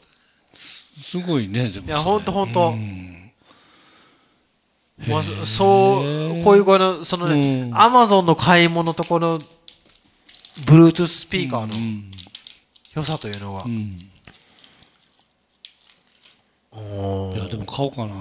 いや、これほんとおすすめ。えー1万、多分ねう、ん。いくらだったかな ?1 万3000円しない。あ、そうなんや。安いところで1万円台。今ね、家で、うちの嫁が、その、Bluetooth で、携帯、あうんと、まあ、うんと、携帯を鳴らすんやけども、その、Bluetooth スピーカーがないんで、で、その携帯を Bluetooth 代わりに、あの、それを、携帯電話を包み込むぐらいの大きさの、あの、ボール、ああ、なるほどね。ボールを中に入れて、ボールの中に入れて聞いてますけど。なるほどうん。あれもすごいよね。すごいね。考えた人すごいね。でもやっぱ、あのね、こう、場所を選ばないじゃん。持っとけるでしょ。うん。持ってける持ってける。ね、これはね、こいつはすごい。うん。だでうん。あの、僕、今、あの、その、Amazon Music もすごい使っていて、こいつも使っていて、で、だだから、すごいいろんなジャンルを、すっごい楽しめる。めっちゃ聴ける。いろんな音。素晴らしいね。へえ。素晴らしい。いや、マジですごいな。これいや、すもうすぐリンクできますよ。あ、そうなんや。すぐすぐ。もう、あの、スマホ持ってて、な、な何十台までいけるから。例えば誰、まさくんがもいなんか今日流したいんだけど、そしたらもうすぐリンクも取れるし。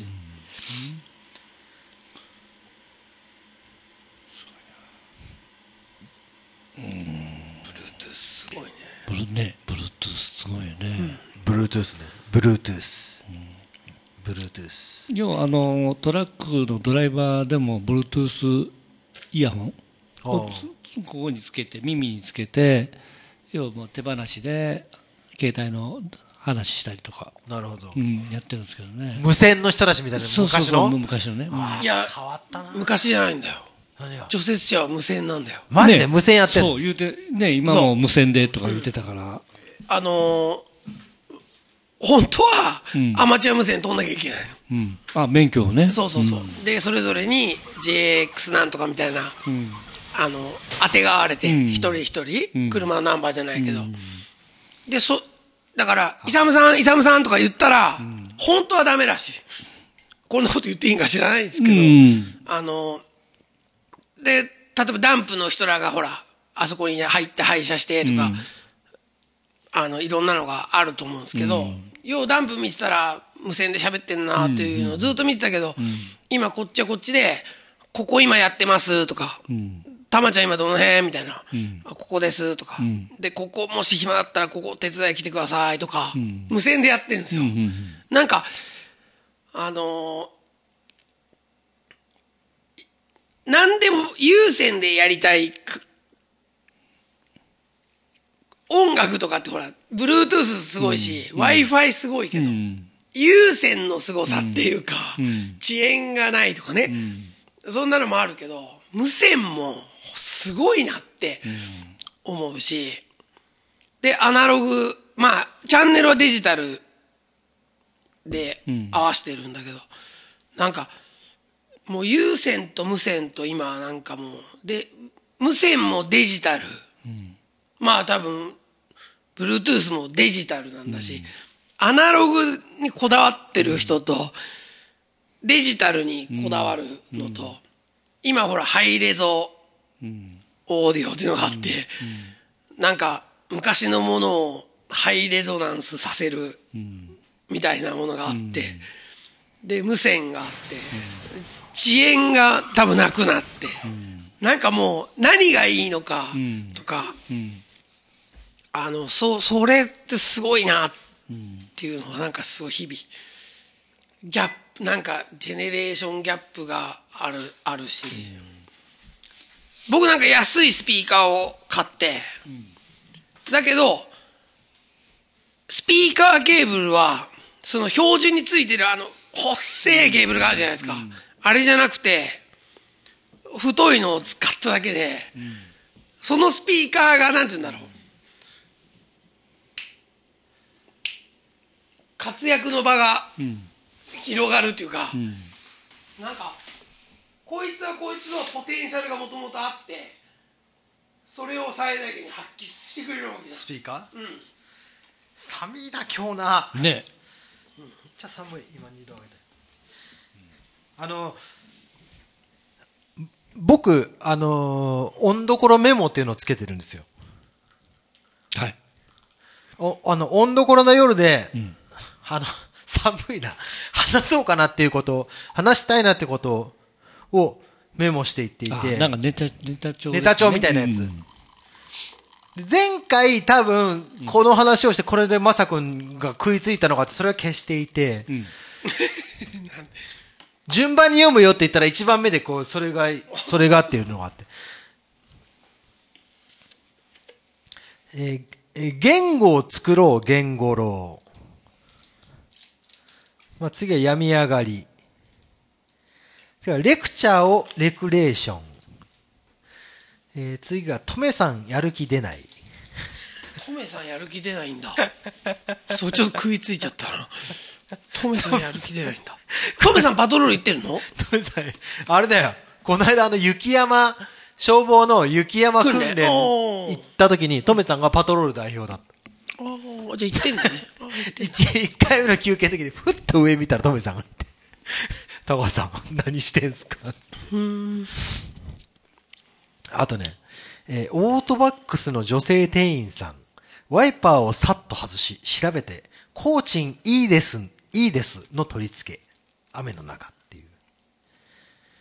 あと、無糖道場。あと、エマ注意は6話、えー56分6秒。えーああー、これはね、これちょっと話があった。あの、子曰く、怒鳴った議員は秘書に謝ればいい。こうあのね、怒っ怒った女の議員さんいたでしょ。秘書にハゲって言った人。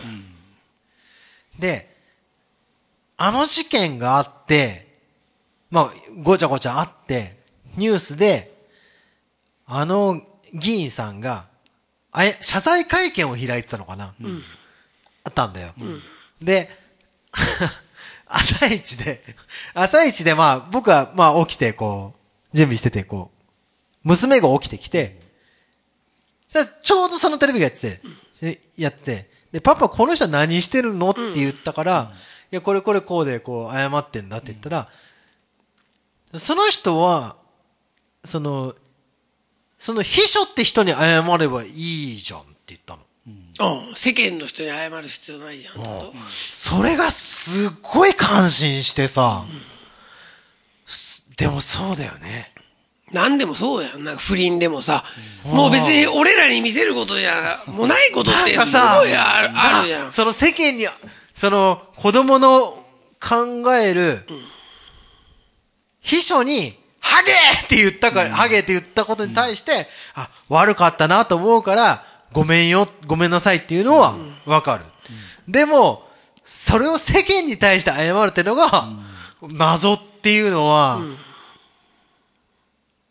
そのこ子供ってすごい感覚をやっぱ持ってるでしょ。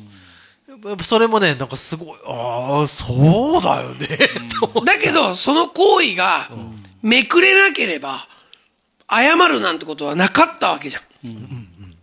だから、なんか、めくれなければ、謝り続けず、ハゲハゲ、違うだろう、違うだろう、言い続けたんだと思うし、まあそうそうそう。なんか、まあ、そんなことを言う人がその議員で追ってええのかとことこはいい、大事なことなんかわかんないけど、まあでも議員だってハゲて言うだろう。その、その彼女が、その、秘書の人にこう、悪態をつくのと、政治の手腕能力はまた別問題じゃん、全然。けどなんか朝まで生テレビ。いやいや、そうそうだ、そうだ。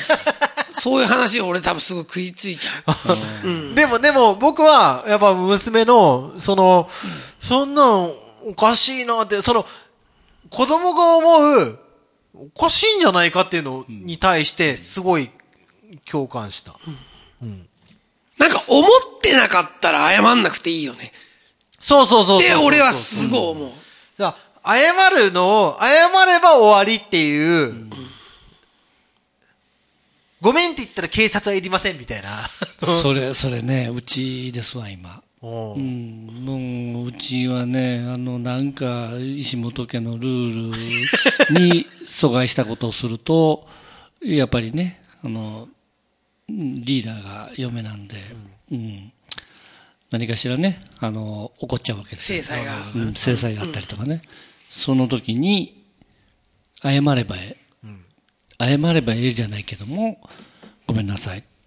いや、もうごめんなさいって、謝ればええと思ってんの。ってね。いや、でもそう、とりあえず謝らないと。でもなんかないの。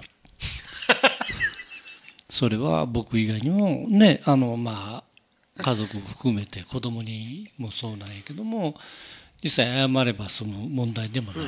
うん。っていうね。そうだね。なんか、ごめんなさい言わなきゃいけないけど、でもごめんなさい言ったところでっていうのもあって。で、あってね。うん。ももちろんね、僕らも、もう目、もう目いっぱいあって、そういうことは。あるけど、でもその、やっぱそのマスメディアに対してこうごめんなさいって言わなきゃいけないっていうのの、なんだろう、やっぱ、ま、地元もそうだけどさ、子供たちに、その、希望を持たせたい、希望を持たせるのが僕は大人の役割だと思っていて、やっぱ先人じゃん。地元に帰ってきてくれ地元を盛り上げようとか、お前ら地元に戻ってこいよって言うんだったら、その大人がかっこよくなきゃいけないと思うんだよ。もうやっぱ人間ってかっこいいもんに寄っていくからさ。だったら地元の人間がかっこよかったら地元に戻ってくるし、今、今やっぱこう地元に戻ってくる二十歳ぐらいの子たちが、こっちにもちらほらいるってことは、彼らが子供の時に見てた大人がかっこよかったり、地元が、の生き方いけてたんだろうなって思うのね。なんていうのかな、その、あの、ハゲって言った人とかっていうのは、その、まあ、いろんな理由があってど、どうのこうのであったんだろうけど、例えばほら、有権者が投票をして、税金で食ってる人たちが、そういうことを言ってしまったら叩かれるんだぞっていう、なんていうのかな、税金で食べさせてもらってるんだからって、また違う一歩進んだ説明っていうのがあるわけじゃん。だから、なんか、本当だったら秘書の人に謝ればいいんだけど、だけど、す大人になってくるとそこだけじゃないことって、あ、あるじゃん。なんかその、ハゲとかって言ったことが、なんていうかな、正しければさ、謝る必要ないんだけど、そうじゃなくて、なんていうか、ただの、イラチだったり、い、イヤチだったりで、なんか、自分の体裁だけを保つためだけにミスした人に、そこまで行くっていうのがモラハラみたいな状時代になっちゃってるんだし、だから、なんていうかな、その人だけに謝ればいいことじゃない立場にいる人だったりするからさ、なんかそ、それってすごいまあ難しいな。立立場の問題。うん、なんか芸能人とかはまたもう好きにしたらいいし芸能人なんてモテるに決まってんだから不倫だってするっていうのはその奥さんだったり旦那さんだったりも知ってんだろってそんぐらいの覚悟を持って結婚しろよって俺は思ったりするから、あれだけどまた政治家になるとごめんねなんか変な話になっちゃってるんだけどそこになるとまたその人だけに謝ればいい問題じゃないかなって俺はなんか俺趣味は朝まで生テレビを見るみたいなのが 毎月1回の楽しみみたいなん。だからうんあのー僕人が討論してるのをこう見てるのすごいす好きだからでその人のあこの人のあこういうところでこうなるんだとかそういうのが僕すごい好きだからだけどやっぱりそのほらメディアでよく言われるのはそこの一部分だけをカットして悪者に吊るし上げられたりもするし局に圧がかかってアナウンサーが言いたいこと言えないとかっていうのももう絶対あるんだろうなって思うからなんかいろんなこと思うんだけどすごいいいメモメモだった今、うん、俺の中で。俺もすごいそこすごい考えるんや、今の今の文集法がどうのとかさホリエモンがどうのこうの言うとかさ。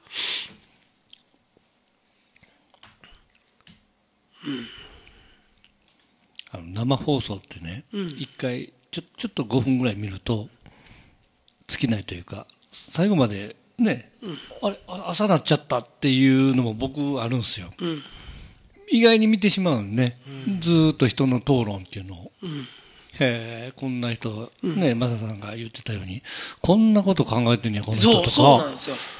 あでもこの人こういう目線なんやとか、うわ何グダグダやん。グダやん。何言うてんねんこの人とか、そういうのを聞いてるだけで面白いなすごい面白い。人って面白いなっていうのがね。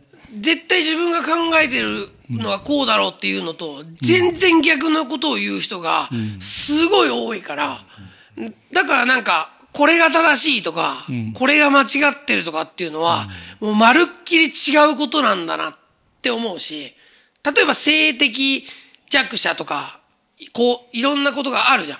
じゃあ、あの、そういうことを考えるとか、通り一辺倒のことを話す人もいたり、それが悪いとかじゃなくて、自分にはこの人の意見があってんなとかっていう程度で見てんだけど、それでも、なんか、あ、すごいこと言う人いるんだなとか、それは低い意味でも肯定的な意味でもそうなんだけど、もう本当はもうこういう人が増えてったら、俺は嬉しいな、とかね。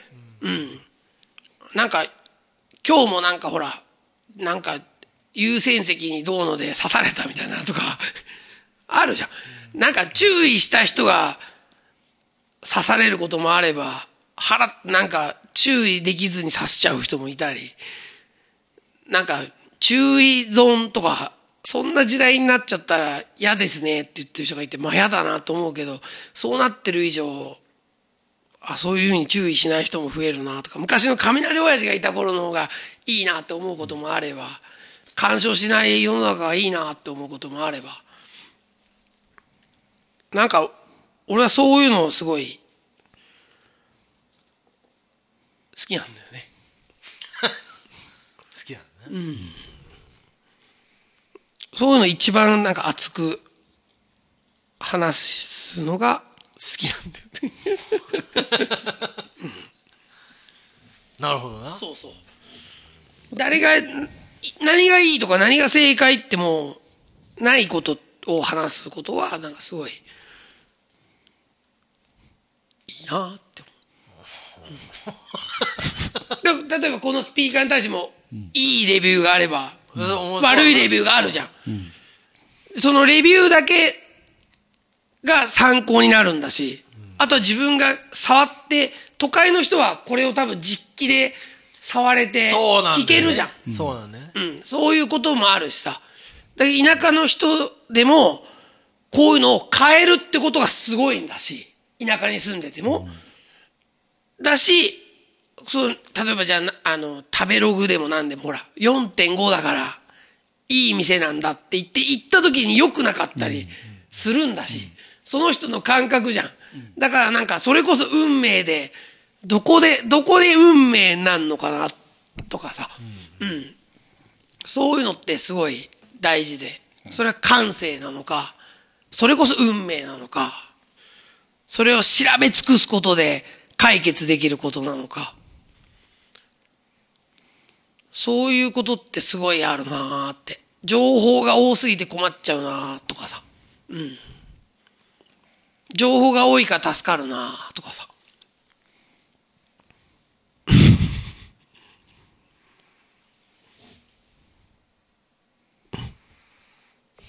と思うことが。すいません。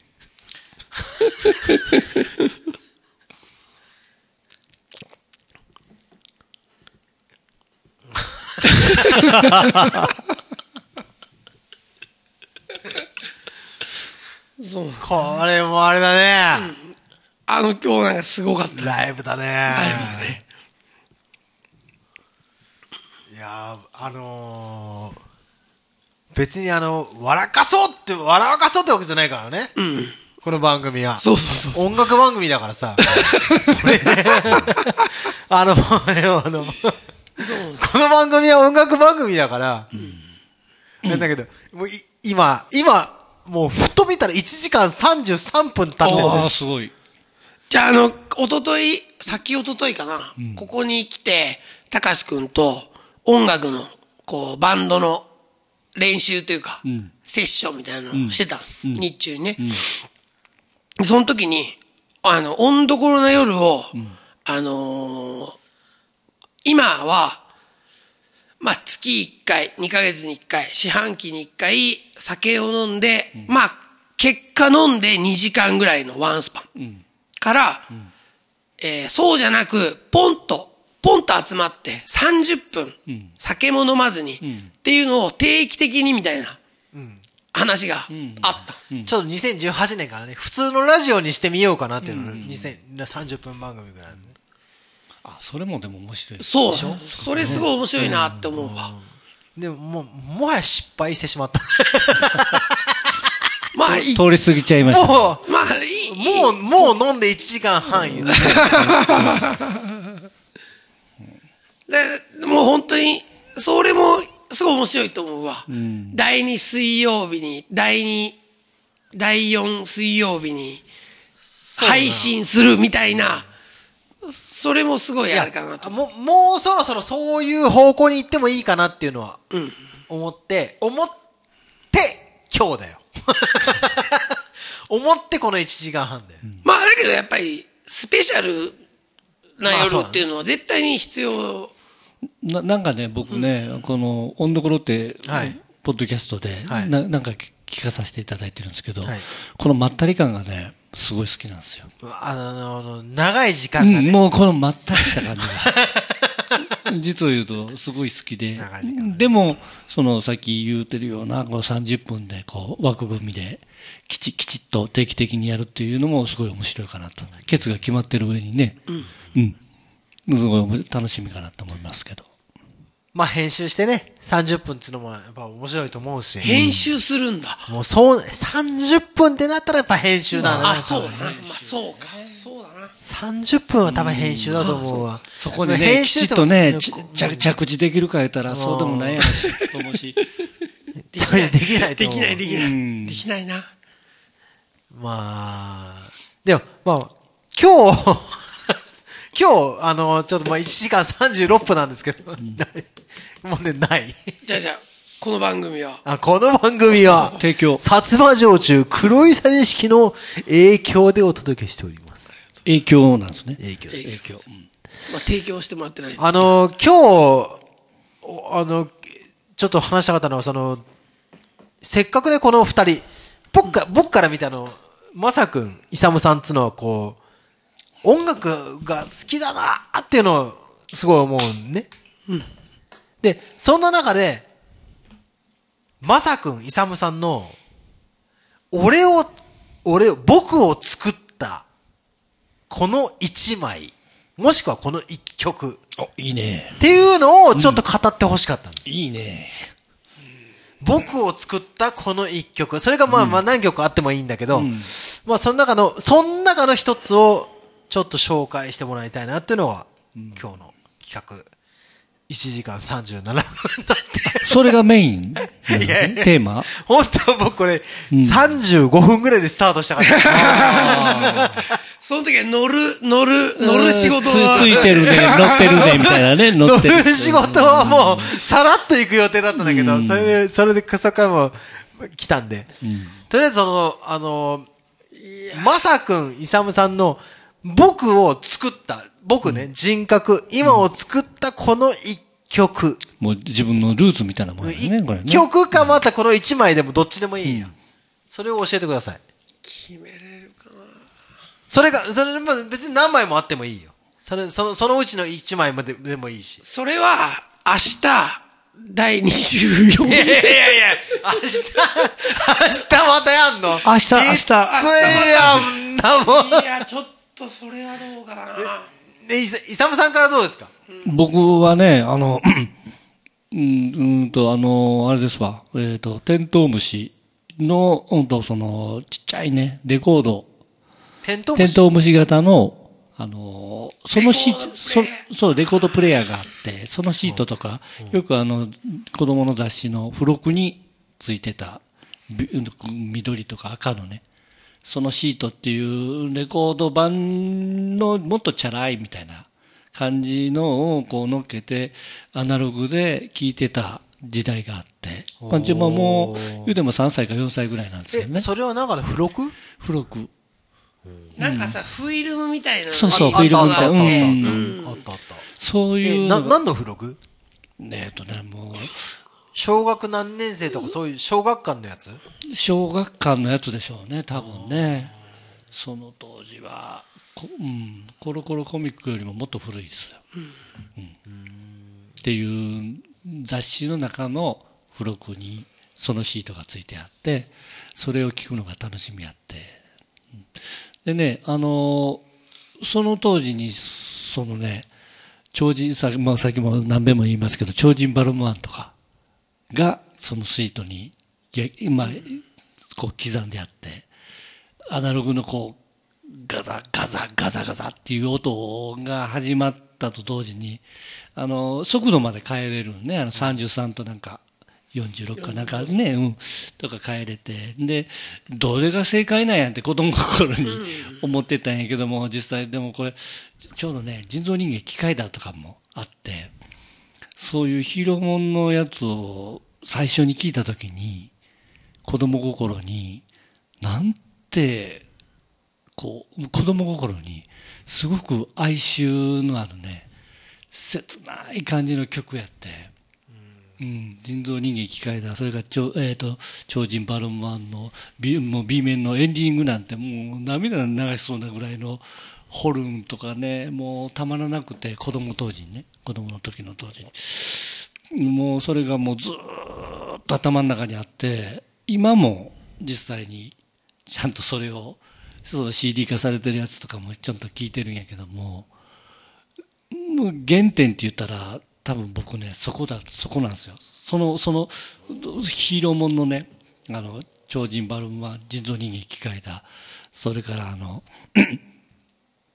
えっと、稲妻とかね。え、イサムさんってそ、それを聞いてた時に、うん。ホーンとか、その音分けをき意識してたの？あのね、そ、そ、その全体的に意識してたよね、その時はね。でも、今振り返ってみたら、俺ってなんでこんなにこの曲に対して感じてたんやろなっていうのを突き詰めていくと、そうやん、これってホルンやんとか、ストリングスがもうすごい切なかったからやんとか、思うんだっていうのがすごく分かってきて、っていうのがね、根本的にそこから始まってるんですよね、僕って。で、実際、じ実際もうその、うん、友達が、なんや、自分で作った曲をやって聴いてみる、で、うん、聴かせてって聞いたときに、すごい、ああ、すごい、俺もやりたい、こんなんやりたいって思って、自分、うんなんかできへんかな、友達になんかキーボード貸してって言って、ヤマハの CS01 とかあ貸してもらって、それをこう、ラジカセラジカセで空中、録音、ピンポン録音して作ったやつを友達に聞かせて、うやんって感じで、ああ、そう？みたいな感じでずーっとやり続けてデモテープとかっていうのを作り出して、で、それを聞くと、あら、昔、その子供時代に聞いてたような感じのばっかり結局はできてて、それって根本的にちっちゃい頃からこう、胸の中に入ってた部分がその曲として出て出てきてるんやなっていうのが分かってすごい大事なことやな。今もそれは持っててっていうね、うん、であと下正人が先生が歌う「あの泳げたい役」とかもレコードで初めて買ったのがそのたい焼きくんで。すごい。それもね、もうしょっぱなから涙出そうなぐらいのね、出だしじゃないですか。ね。とか、ね、あと、そういうのに、その、その最初に買った、その、泳げたい焼きくんと、その、ヒーローモンのそのシートが入ってた、あれが僕のルーツですかね。うんその後に、あの、80年代っていうか、僕が中学校1年生、いやえー小学校6年かな。6年生の時に修学旅行で友達がバスの中で聴いてた YMO。ちょうどウォークマンが出だした当時にね。すね。うん、そこに、何このピコピコ。何この生じゃないピコピコ。なんなんか、修学旅行、小学校の修学旅行が YMO なの？YMO で。何これ？もうすごいそこ、そこでまた転機を迎えるというか、これはって思って、ちなみにその時の YMO は何、何だったんですか？何のアルバムアルバムだったんですか？ああ、あれですね、イエローマジックオーケストラですね、初期のね。うん。それの、ちょうどもう、そ、それをもう、バスの中でもうずーっと聞かせてもらって、えちなみに、あのーまあ、今の世代の人人たちでこう、まあ、ピコピコ音楽とかって振り返って聞くけど、その初めてき聞いた時のファーストインプレッションとか、まあその YMO を初めて聞いた時の感覚ってどういう感覚だったんですか、玉手箱やね。あの、いろんなね、は箱が一つだけあって、パカッと開けたら、いろんなものが飛び出すというかね、きらびやかな。そその音はなかった？それまで。ななかった。っていうのは、その、ね、テクノポップとかっていうのもなく、昔はその、あったんでしょうけどね。昔というか、その前に、ドイツでクラフトワークとかいろんなね、ある、あったと思うんですけど、うそのもっと前って、こう、フォークとか、ポップスとか、ね、言ってみたら生演奏の、で歌ってはる人らしか聞いたことがなかったんで、こんなデジタル、デジタルでしょうけど、ピコピコな機械でこう構築された曲っていうのは、初めてやって、子供心にもバーンって感じですね。うん。でも、根本的にはその、稲妻であったり、機械だであったり、バロンマンであったりっていう昔の水木一郎とか佐々木勲先生が歌ってるような、あの、哀愁漂う、その、すごいいい曲なんですよね。そそれが根っからに持ってるんで、うん。すごい。すごいですか？もうね、もう今でも泣けちゃう。っていう、うん。なんか目頭が熱くなってくるんで、うんそれをパチソンでやってるものが出てきたっていうね。で、僕も子供の頃にそういえばそうやなって、そんな、なんか全然違うけど、そんなドラえもんとかもパチソンであって、空を自由に飛びたいなって言ったら、大山信代、大山信代でしたっけ？昔ドラ、はい、タケコプターって言ってたのに、そのパチソンでは、はい、タケコプター。もう死んじゃってるやん。あ、切れた切れた。それが売られてたの？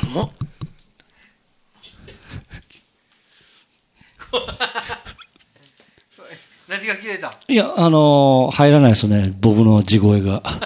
き 波形は出てるはけあ、じゃあ大丈夫じゃあん。じゃあじゃあええね。あ、ヘッドホンか。波形出てるな。ヘッドホンいや、ここは刺さってるんです。あれこっから先ですね。聞こえなくなりましたね。波形は自由に出ているな。あ、ここスイッチが切れてる。あ、入りました。よかった。ね、うんと、そんなね、売られてたんですよ、それが。なんてね、ドラえもんじゃないやろ、みたいなね。それも YouTube でドラえもんのパチソンで検索したら出てきますわ。はい、タケコプターって言ってるんでね。自分を形成したっていうのは、そう難しいな今聴く音楽でも自分を形成してるって思うから、それは進行形でね。おじゃあ、うんお気に入り、お気に入り。うん。お気に入りね。お気に入りか。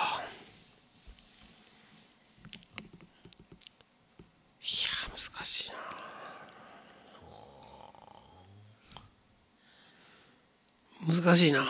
なんか、そうそう、レコードを初めて体験したっていうのは、沖縄に小学校1年生とかに遊び行った時に、あの、いとこの兄ちゃんがレンタルレコード屋で借りてきた、オラ東京さ行くだ。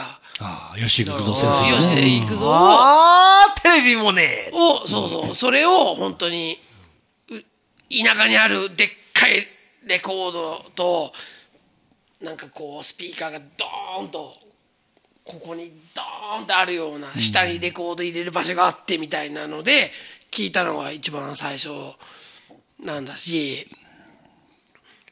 まあ、あの、本当に、幼馴染と小学校の時に、なんだろうな、CD が出て、レンタル CD を聞いた時に、ブルーハーツのファーストと、ジュリアナ東京の CD を、レンタルされたのを貸してもらってテープに入れたみたいなのが、やっぱすごい印象残ってるし、前にたかしくんと喋って、ほら、一番最初に買ったのって何ってなった時に踊るポンポコリンだったりっていうのが、やっぱりその、触れたものの一番最初のきっかけっていうのは、すごいあるんだし、なりたいもの、今からなれるんだったら何になりたいっていう、なったら、まあ、河本ロ人と、ジェームス・ブラウンになりたい。ってやっぱ思うんだし、河本ロ人とジェームス・ブラウンになりたい。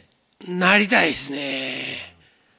うん。やっぱあのエンターテイナーっていうか、僕の中でね、エンターテイナーっていっぱいいると思うけど、やっぱり、あれを、やっぱ、その、さっきもなんかまあ、面白いことを言われた時に答えれない自分がいたりするから、なんかそう、なんだよ、面白いこと。そう、じゃあ、もう持ってるものが、あの、じゃあ見た目だったり、キャラだったり、その、まあ、濃さだったりっていうのがあるっていうのは分かってんだけど、そうじゃなくて、もうやっぱ、お客さんを、なんかどんだけこう、心を揺さぶれるものを持ってるかっていう、もう、僕の中の二大巨頭っていうのは、ブルーハーツのヒロトと、やっぱジェームス・ブラウンっていうのはやっぱすごい、すごいある。もうすごいある。うん。なんだし、そうじゃないものでも、それこそ、YMO って、あの、さっき、ライディーンだったり、その、ああ、なんだろうなって、いろいろ思う思うんだけど、こう、実験音楽をししてる人の、こう、スティーブ・ライヒって人のドラミングっていうのを初めて聞いた時に、このミニマル音楽っていうのに聞いた時の凄さっていうのも、僕はなんか、ファーってなるんだし、あのそうだな。やっぱ高校の時はヒップホップっていうのがすごかったから、あのヒップホップの世界の人たちっていうののカルチャーショックっていうのもあったし、なんかもう、ちょっと音楽っていうのは僕は広く浅く、広く広く広くだったから、いろんなものに、あの、僕見ましたあの JB 映画。あ、見ました。うん。かっこいいですね。かっこいいんですよ。ね、厳しいんだし、ね、うんと人に厳しいけども自分にすごく厳しくてね。も求めてるものっていうのに完全にこうきちっとはまらないと、じもう許せないっていそううかね。ショーケースを大事にするっていうか、そうその辺のかこう感覚というか考えを持った人なんですよね。で、ヒロとは全然違くて、情熱っていうか、その時の感性で行くから、あそこは、一、に、まあ僕の中で二大スターなんだけど、そのあり方っていうのは違ってて、あの、絶対的な王者に、こう、君臨したい JB っていうか、それのためには、一音のミスも許さない。そうみたいな、あのストイックさが、ね。みんなは多分し、多分あの映画を見ないとかっていう人たちは、わかんないんだけど、そこの、かんもう完璧を求めるために、自分が女好きなことは棚に上げてたとしても、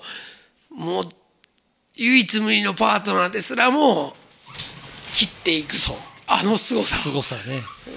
だからすごいよね。すごいですよ。ねそこに憧れるというかあそこは、でも自分にない、ない。まあなそう。ね。楽しくいけたらいいじゃんと思うから。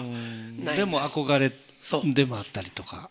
で、ヒロトはもう変、変幻自在というか、あの、変幻自在じゃなくて、なんていうのかな、もう、もう本能でやって、あそこまで見せていく。似てるなって思う。うん。あの、す、やっぱその、土壇場での、お客さんがいる中での、なんていうかな、バイブスの上がり方は、天性だよ、バイブレーションねバイブレーション。バイブレーション。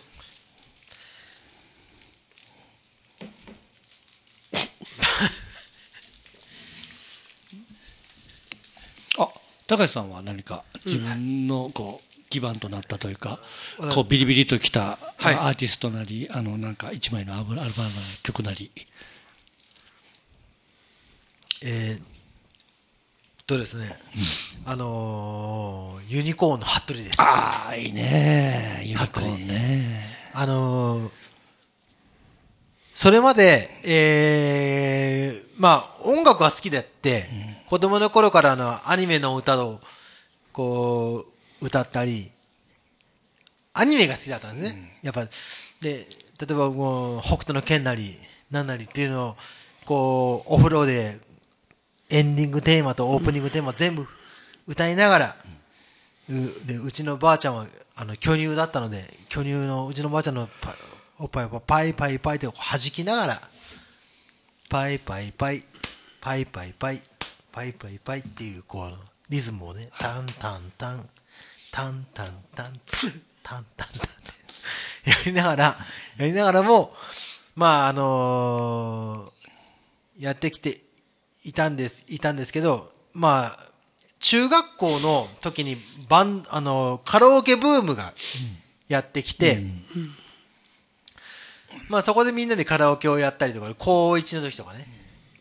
で、勝美とか、こう、久保田敏信とか、まあそこら辺を歌ってたんだけど、で、高2の時に、その、そこら辺を歌ってるのを、あのーまあ友達の友達伝いで、こいつは歌うまいよっていうので、ギタリストから声をかけられて、ユニコーンっていうののバンドやってみないかと言われて。で、その、手始めに聞かされたのが服部ですね。宮沢先生の歌ね。ああ、もう相当、あれはもう相当なもう、カルチャーショック。ビビビって感じでビビビビビビビのネズミネズミ男男ね。ねビビビビビってもうあのーほぼほぼそれまで聴いてた音楽とはやっぱ違くて、なんかこう、なんつうんかな、こう、ポップスじゃなかった。ものをこう、触れて、まああれは強烈でしたね。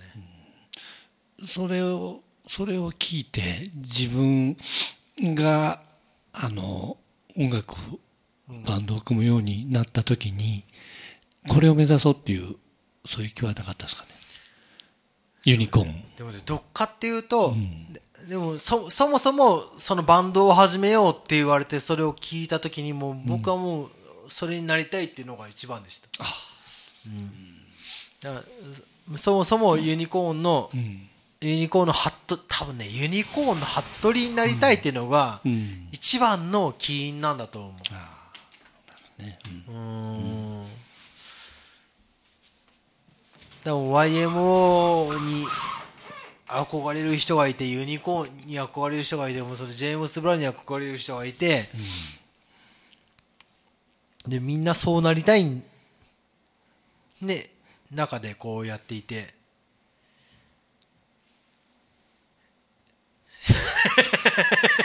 っていうところですよね。うん何かしらそうね、もうこう、目標を立てるような、ね、人たちがいてっていうのはね、すごいですよね、だから。それにいやでもあの、あの、そうだな、インパクトはないな。でもまあ、僕にとっては U2 もそうなんですよ。ああ、U2、はい。えっ、ー、と、U2 のラトランドハムっていううん。ライブアルバムがあるんですけど、それもまあまあ、じゃあ僕にとってユニコーンの服部がまずあって、うんそれから何年かな。それが3、4年後に、メタリカですね。はい。メタリカとメガデスうん。という二大巨頭があって、それそれでメタルの世界にひ、ポップスロック、ポップロックからメタルの世界に引っ込まれて引き込まれて。うん。でもその前に、その前に実はソウルミュージックがあるんですよね。へえ、それは初めて僕聞きました。あ、本当ですか、うん。ソウルミュージックねね。僕は17歳でバンドを始めたんですよ。それ、それまでまあ歌も好きだったんですけど、うん。でも10始めて、高校を卒業してアメリカ行くために働いてたところで、うん。その、その、壁屋根屋、壁屋根屋さんだったんですけど、うんスレートコーンの。はい。そこの先輩が元 DJ だったんですよ。はい。その DJ っていうのがもう昔のあのソウルトレインとかの、はい。ああいう DJ で、うんさあやっていこうぜ、みたいな。そういうお師匠さんだったから、まずサーフィンで言うとビッグウェンズデーという映画見せられてえ。、はい。うん、で、あとはソウルの世界。うん。だもうソウル系のやつを、その、わけもわからんまま、全部その人からこう、ずーっと聞かされて、うんそその時はどれでした？こうビビッとくるものは。あね、ね、その時はね、その時も、どっかには自分の心の中にはロックがあるんだけど、うんうんでもディスコ、ディスコ時代だったんですよ。うん。で、鹿児島に2000、えーと、2011だったかな。ディス、あの、ソウルのディスコがあって、うん。そこに入り浸ってましたね。っと入り浸ってた。すごい。うんそんな時あったんや。だから、僕にしてみればユニコーン、バンドせ、世代はユニコーン、ソウル、憂鬱。いや違う、メタリカね。メメタリカね。うんメタリカうん。からの憂鬱。憂。ユニコーンのハットリが、ハットリっていうアルバムが1枚あって、あるなあすげえある。ユニコーンのハットリがあって、メタリカの、メタリカっていう真っ黒のアルバムがあって、あとメガデスのね、ラストインピースっていうアルバムがあって、は い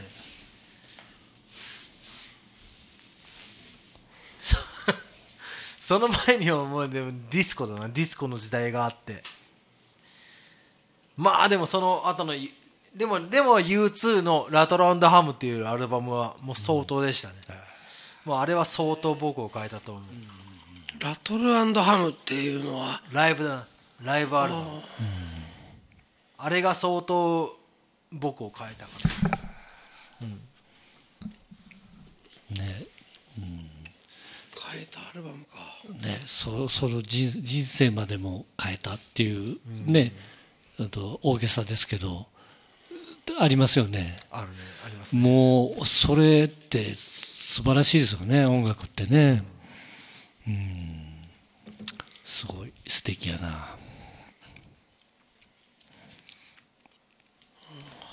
まあ大概こう、もう、あのー、しゃべ、しゃべる感じでもないですよね、これね。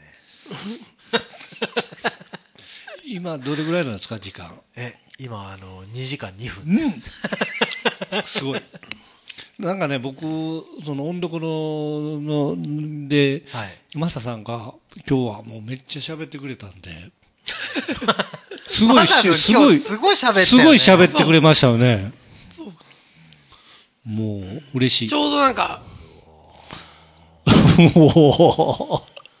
うん。すごいしっかりいろいろ喋ってくれたんで、ちょっと嬉しいですね。ありがとうございますはい。僕じゃあ1個あの、まだいっぱいあるんですけどいっ、ぱいある。ネタ的には。あの、から空手防具屋のおじさんっていう話をちょっとし,、はいしていいですか？あのー高校の時僕空手部だったんですよ。はい。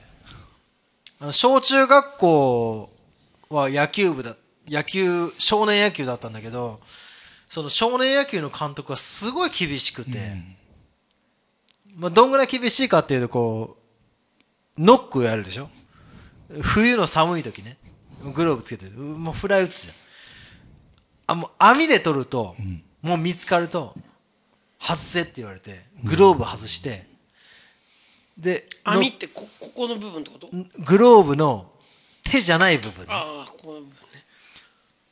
でお落としたりとかすると、網で取るのはがいけないんだっつって外されてカーンって打たれて高いノックをキンキンの冷たい手で素手で取るまでやらされたの、でターンって取るじゃん、でクーって我慢して返すじゃん。でそれをもう一本ラストって言って自分のすすごく向こうまで打たれて走って追いかけて取って終わるっていうような、でクソくらいな、今そんなのできないんだろうね絶対できないできないね。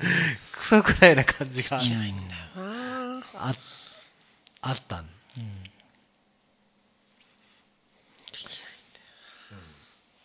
俺何話したいやそのグローブ屋のおじさん、グローブ屋のおじさん。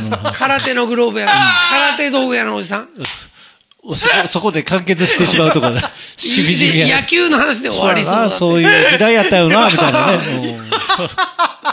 よく覚えてる。で、で、えー、っと、で、それで、やって、で、で、野球が相当嫌いだったの、俺。もう、もうほんと嫌いで、野球から逃げたくて逃げたくて、で、高校に入って、で、もちろんその小中学校の少年野球の、なんかグループとかからは、そういう話とかがあって、でも、僕、中学校に、し高校に入る前に、修羅の門をやった。修羅の門でやってる。で、空手部に入った。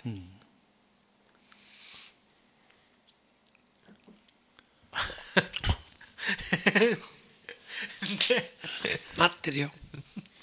待ってるよ 空手部に入って、まあ、すごい良かった。うん、なんかもう、非常にあの、非常に良かったです。非常に良か良くって、いや、もう、なんか野球の時代とはすごく違うくて、そのじょ上下関係もその時は良かったってことですか？あ上下もね、あんまないんですよ。ああ、そうなんや。うん。1年の時の3年の先輩でも、な、他の学校とかは、なんとか先輩、なんとか先輩だけど、うちは、なんとか3ぐらいでよくって、へなんとかさんーその当時ってね、もうすごいこそうそううそう。先輩後輩の。ちょっとバカにしても、全然良かったりとか。でも、そんな弱い学校でもなくて、ちゃんと先輩らもこう出れば強い学校で、はい。あったの。で、そ、そういう中で、やっぱその、うちの T、T、T 高校ね。はい。T 高校の専属のこの、防具屋さんがある。のはい。キッキックミットを買ったりとか、剣サポーターね。はい。あの、剣サポってうちらが呼んでたんですけど、こう、こう、拳につけるサポーター、はい。剣サポ。とかを用意してくれる防 防具屋さんがあって、あるんですよ。で、まあ僕、僕はね、で3年生のキャプテンになって、よくそこに行く機会が増えて、えっ、と、今度はあの、もう、剣サポを1年が何人入ったんで、あと10お願いしますとか言ってて、終わったって、あ、もうこれ飲みねえや、ん飲みなさいってこうやって、これ俺にジュース出されたりとか、こうやって、やってて、ああ、いい、いいと、いいサポーター屋さんだなと思って、こう、で、毎日こう、ええとかやってたんです。そしたら、ある日、その、うちの、同じね、学年にあのー有村くんっていう、有村くんっていう、あの、ど、部員さんがいて、同級生なんだけど、あんま強くない。あんま強くないし、こう、ちょっっとこう、しこ好きも、みんなが、へいへいおいへい!ってやってる中で、なんか、うん、うん、うん、うん、うん、うん、やるようなこれ、タイプで、まだだったんだけど、でもあのーあ、ある日ね、あのーどっちだったかな？その、が、あのーサポーター屋さんに、お、お、おっちゃん、おっちゃんに、したら、なんかそう、有村くんが、有村くんはどうだい？みたいな話,、話をしてきて、そ、接点があるはずないのよね、有村くんと。うん、店のおじさんと。店のおいちゃんと。だって、あの、武具とかを買いに行くのは僕だし、なんだろうなと思ったら、有村がなんか、ある時こう、やっぱそう、武具のおじちゃんとお話をしたいと思って、こう、アドバイスを受けたって来たらしくて。来て、で、そ、その後に有村君すごい自信をつけて、こう、目つきが変わった時期があったの。そしたら、おじちゃんが、その、ヤンキーをやっつける、お、お前でもヤンキーをやっつける、もう最大の方法を、秘技を教えるっていう、言われて、うん。で、有村君は、それを習ってきてたんだけど、その、秘秘技が、こう、ヤンキー、いいじゃんこれで来てよ。ああ、お前なんだか、言われたら、こう、ごめんなさい。で、泣けって。ごめんなさい。すいません。すいませんって泣いて、ちょっとずつ近づくの相手に。ちょっとずつ近づく。ごめんごめんなさいってちょっと近づいて、ゲリが近づいて、チンチンを打つっていう。すごいですよ。その、その、それが、それを僕の、僕屋のおじさんが有村君に教えたっていう。伝承したわけね。それをやったことがあるんかな、有村君。ない。そうそうそう。あ、ないんや。ないんか。それやったら、その子は相当すごいし、そのブグ屋の子はもう相当な達人だよね。だから、その、あれも聞いたら、聞いたら、ごめんなさい、ごめんなさい、ごめんなさい、ごめんなさいって、ちょ、ごめんなさいで、ちょ、ちょっとずつ近づいていって、金玉を思いっきり打つっていう、のを、ブグ屋の親父が、オレンジジュースを出しながら、話したんだな有村君に話したっていう。じゃあ、俺またすごい違う話になっちゃったからこれが長くなっちゃいそうだからあれなんだけど、あの、正月に、ゴッドファーザーやってたの。正月やってたの。やってたの。BS でね。それはあの、ロバート・デ・ニーロが出てる？じゃあのなく、あワン。アルパチーノ、アルパチーノ。とマーロン・ブランドン、ワン、ファースト。フ。ァーストで。はい。それをやっぱ見て、ガキの頃にも見たことがあるんだけど、今見て、やっぱあの、こう、復讐というかね、ファミリーの、あれの時に、こう、まあ、アルパチーノはもう関係ない、軍人になっちゃったんだけど、あの、ファミリーとは関係ないんだけど、あの、親父が撃たれて、死ななかったんだけど、ってなった時に、その他の兄弟は、やっぱヤクザに向いてそうで向いてないというか、一番結局アルパチーノが向いてた、みたいなことがあって、一番まあ温厚であれだったんだけど、その親父が撃たれたって時に、やっぱり一番、こう、親父を撃たれたことがもう、悔しくて。で、こう、武闘派の兄貴もいたけど、そいつらにもあれで俺がやるっつって、こう、いその、撃った、多分その、司令塔だったやつと、不正をしてたおまわりと、イタリアンかどっか街中の杭行って、トイレの隠してある拳銃をパッとって、こう、まあ、荷物チェックもされて、いろいろ仕込んで、こう、最後にこう、撃つ寸前の表情が、僕はなんかもう、すごくて、で、こう、クーってなって、で、パン打って、パン打って、パン打って、パン打って、2発ずつパンパン打って、それが有村君と俺はなんか、そのあの、有村、有有村の、パチーノ。有村有村パチーノ。アリパチアリね。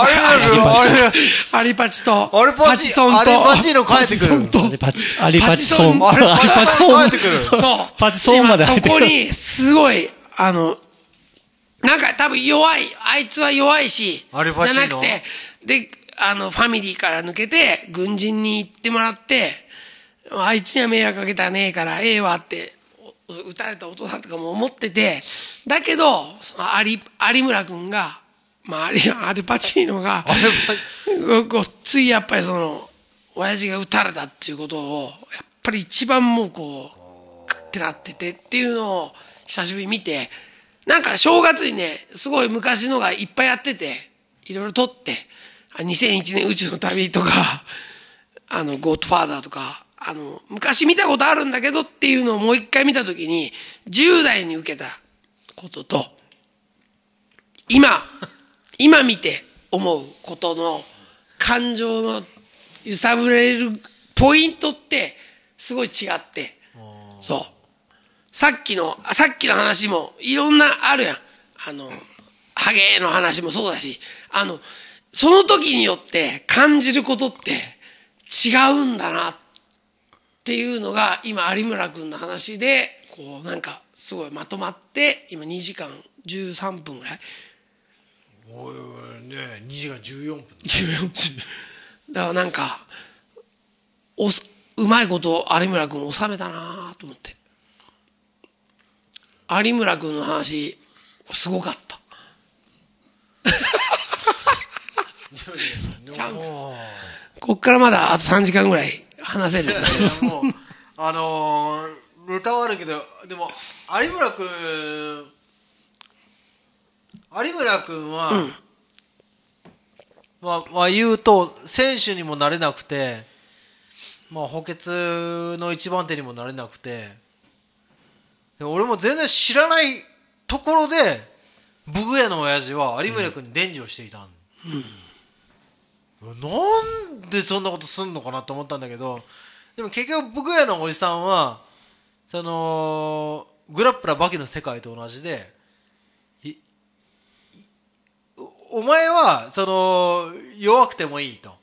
弱い立場でもいいけどももしその輩が現れてお前に喧嘩を売ってきた時にどうすればいいかっていうのをブグエのおじさんは有村君に教えたんだよね。でもそれはちょっと俺僕は首相だ首相なのよ。いやメジャーなんだよ、メジャーのメジャーのトップの人間がいてで僕はそれに感動したんだよねそういうことだよねもしかするとそれが、なんかその、空手の根本なのかもしれないと。ブグヤのおじさんが、有村君に伝授したこ、このシチュエーションこそが空手なのかもしれないっていうのは思った。それをやるシチュエーションが来るかっていうのもそうだし、来た時にできるか。そうそうそのアクセル踏めるかっていうか、踏んだやつが一番強いなって俺はすごい思うんだよ。こ。高校総体とかでさうちらでやってんじゃん。うちらレギュラーはこうバーンってやったりさ泣いたりしてんじゃん。でも有村君は来てんだよ。きもちろん来てて応援はしてるでもそれを見見つつブグヤのおじさんが言ったもしお前に対してお前に大事なものができてそれを守らなきゃいけないものができて、時にヤンキーが攻めてきた、悪い奴が歩いてきた。その時お前はどうすればいいかって言って有村君は分からないって言った時にごめんなさいごめんなさいって本当精神さえ謝れと。謝って謝って近づいて近づいて近づいて近づいて近づいて金玉を一発思いっきり叩けと。まあ、思い 思いっきり叩けと、まあ、それでダメだったらダメ、もうずそれそれしかないと、その時はだけども相当な覚悟いるよね。俺でも外した時その話はそそれは多分確か有村君から聞いたんだけど僕やのおじさんに言ってって。でもお俺本当空手って俺俺たちが習ってんのはスポーツ空手であって 有村くんが習った空手が、本当の空手なんだなっていうのはちょっと思ったんだよね。けどそれがね、グラップラーバキで、あの、オロチ、ドッポが、あの、サンチンじゃないけど、こう、ファってあの、睾丸をこう、ちょっと引っ込めるみたいな。はいげるっていうねそう、うんあれをするぐらいの人だったら、全く通じないっていうか。そうだな。そ、そういうことになっちゃうこともあるわけじゃん。そうなった時に、もう、その時の絶望感たるや、なんか、クーってなってしまうっていうか、すごいなって。まあそうだ。昨今の漫画でも多いけど、そう昨今の漫画ぜそうなる絶望、絶望を描くじゃん。そう、絶望を描くんだよ。でもやっぱ絶望の先に行きたいよね。絶望を、絶望食らうよ。うちらも絶望を食らって、ショックは受ける、絶対。でもその先に行きたいね。絶望の先に行く。絶望の先だよ。ファック絶望。絶望？望みをた、立つ？立てねえっつうのロックンロール元気が出てきましたね。なんかそれぞれ、大なり小なり、絶望ってまではいかなくても、あの、人間関係だったり、職場関係だったり、いろんな、あるじゃないですか。それをやっぱり超えなきゃいけないね。超えて、超えてこい。あ超えたら勝ちだよ。そそういうことだと思うわ。超えよう。超えていこう。超えていこう。超えていこう。ということで、えー、2時間19分23秒過ぎました。最後に、えー、一言ずつ、えー、イサムさん、お願いします。ああ、今日はもう、あの、いろんな、あの、話が聞 聞けて、で、何はともあれ、あの、マサさん何はが、ともあれ。マサさんがね、あの、いっぱい喋ってくれたっていうのがね、すごい。結構、結構喋ってましたよね。え今日ね、うんなんかあんま僕ね、じ実際全然つかめてないんですよ。今日の放送の 流れを。珍しく。ね僕もなんかこう、こう、こんな感じかなって思ってるんですけど、でもそこがいいかなというね。2018年。2018年ね。うん。僕はもう、もう感無量言です。ありがとうございます。はい。はい、じゃあマスさん、お願いします。いや、もう、よかった。ありがとうございます。じゃあ、はい。最後に。はい。えー、136のテーマでお別れしたいと思います。テーマなってんねや。皆さん、えー、良い朝を、良い昼を、良い夜を。 Good night。Goodイ。グッナイ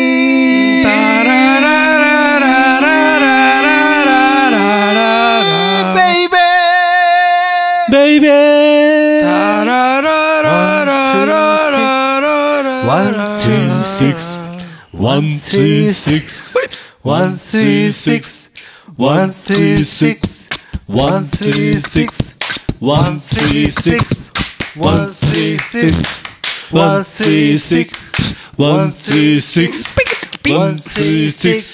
One, two, six. One, two, six. One, two, six. One, two, six. 1と3と6で。One, two, six. One, two, six. One, two, six. One, two, six. One, two, six. ワンスリーシックス、ワンスリーシックス、1と3と6で、あなたの、ワンスリーシックス、ワンスリーシックス、ワンスリーシックス、ワンスリーシックス、ワンスリーシックス、one, two, six. One, two, six. One, two, six. One, two, six. No 間に。Six, six. One, two, six. No don't. Three, six. Three, six. What? Three, six. What? Three, six. What? Three, six. Isam.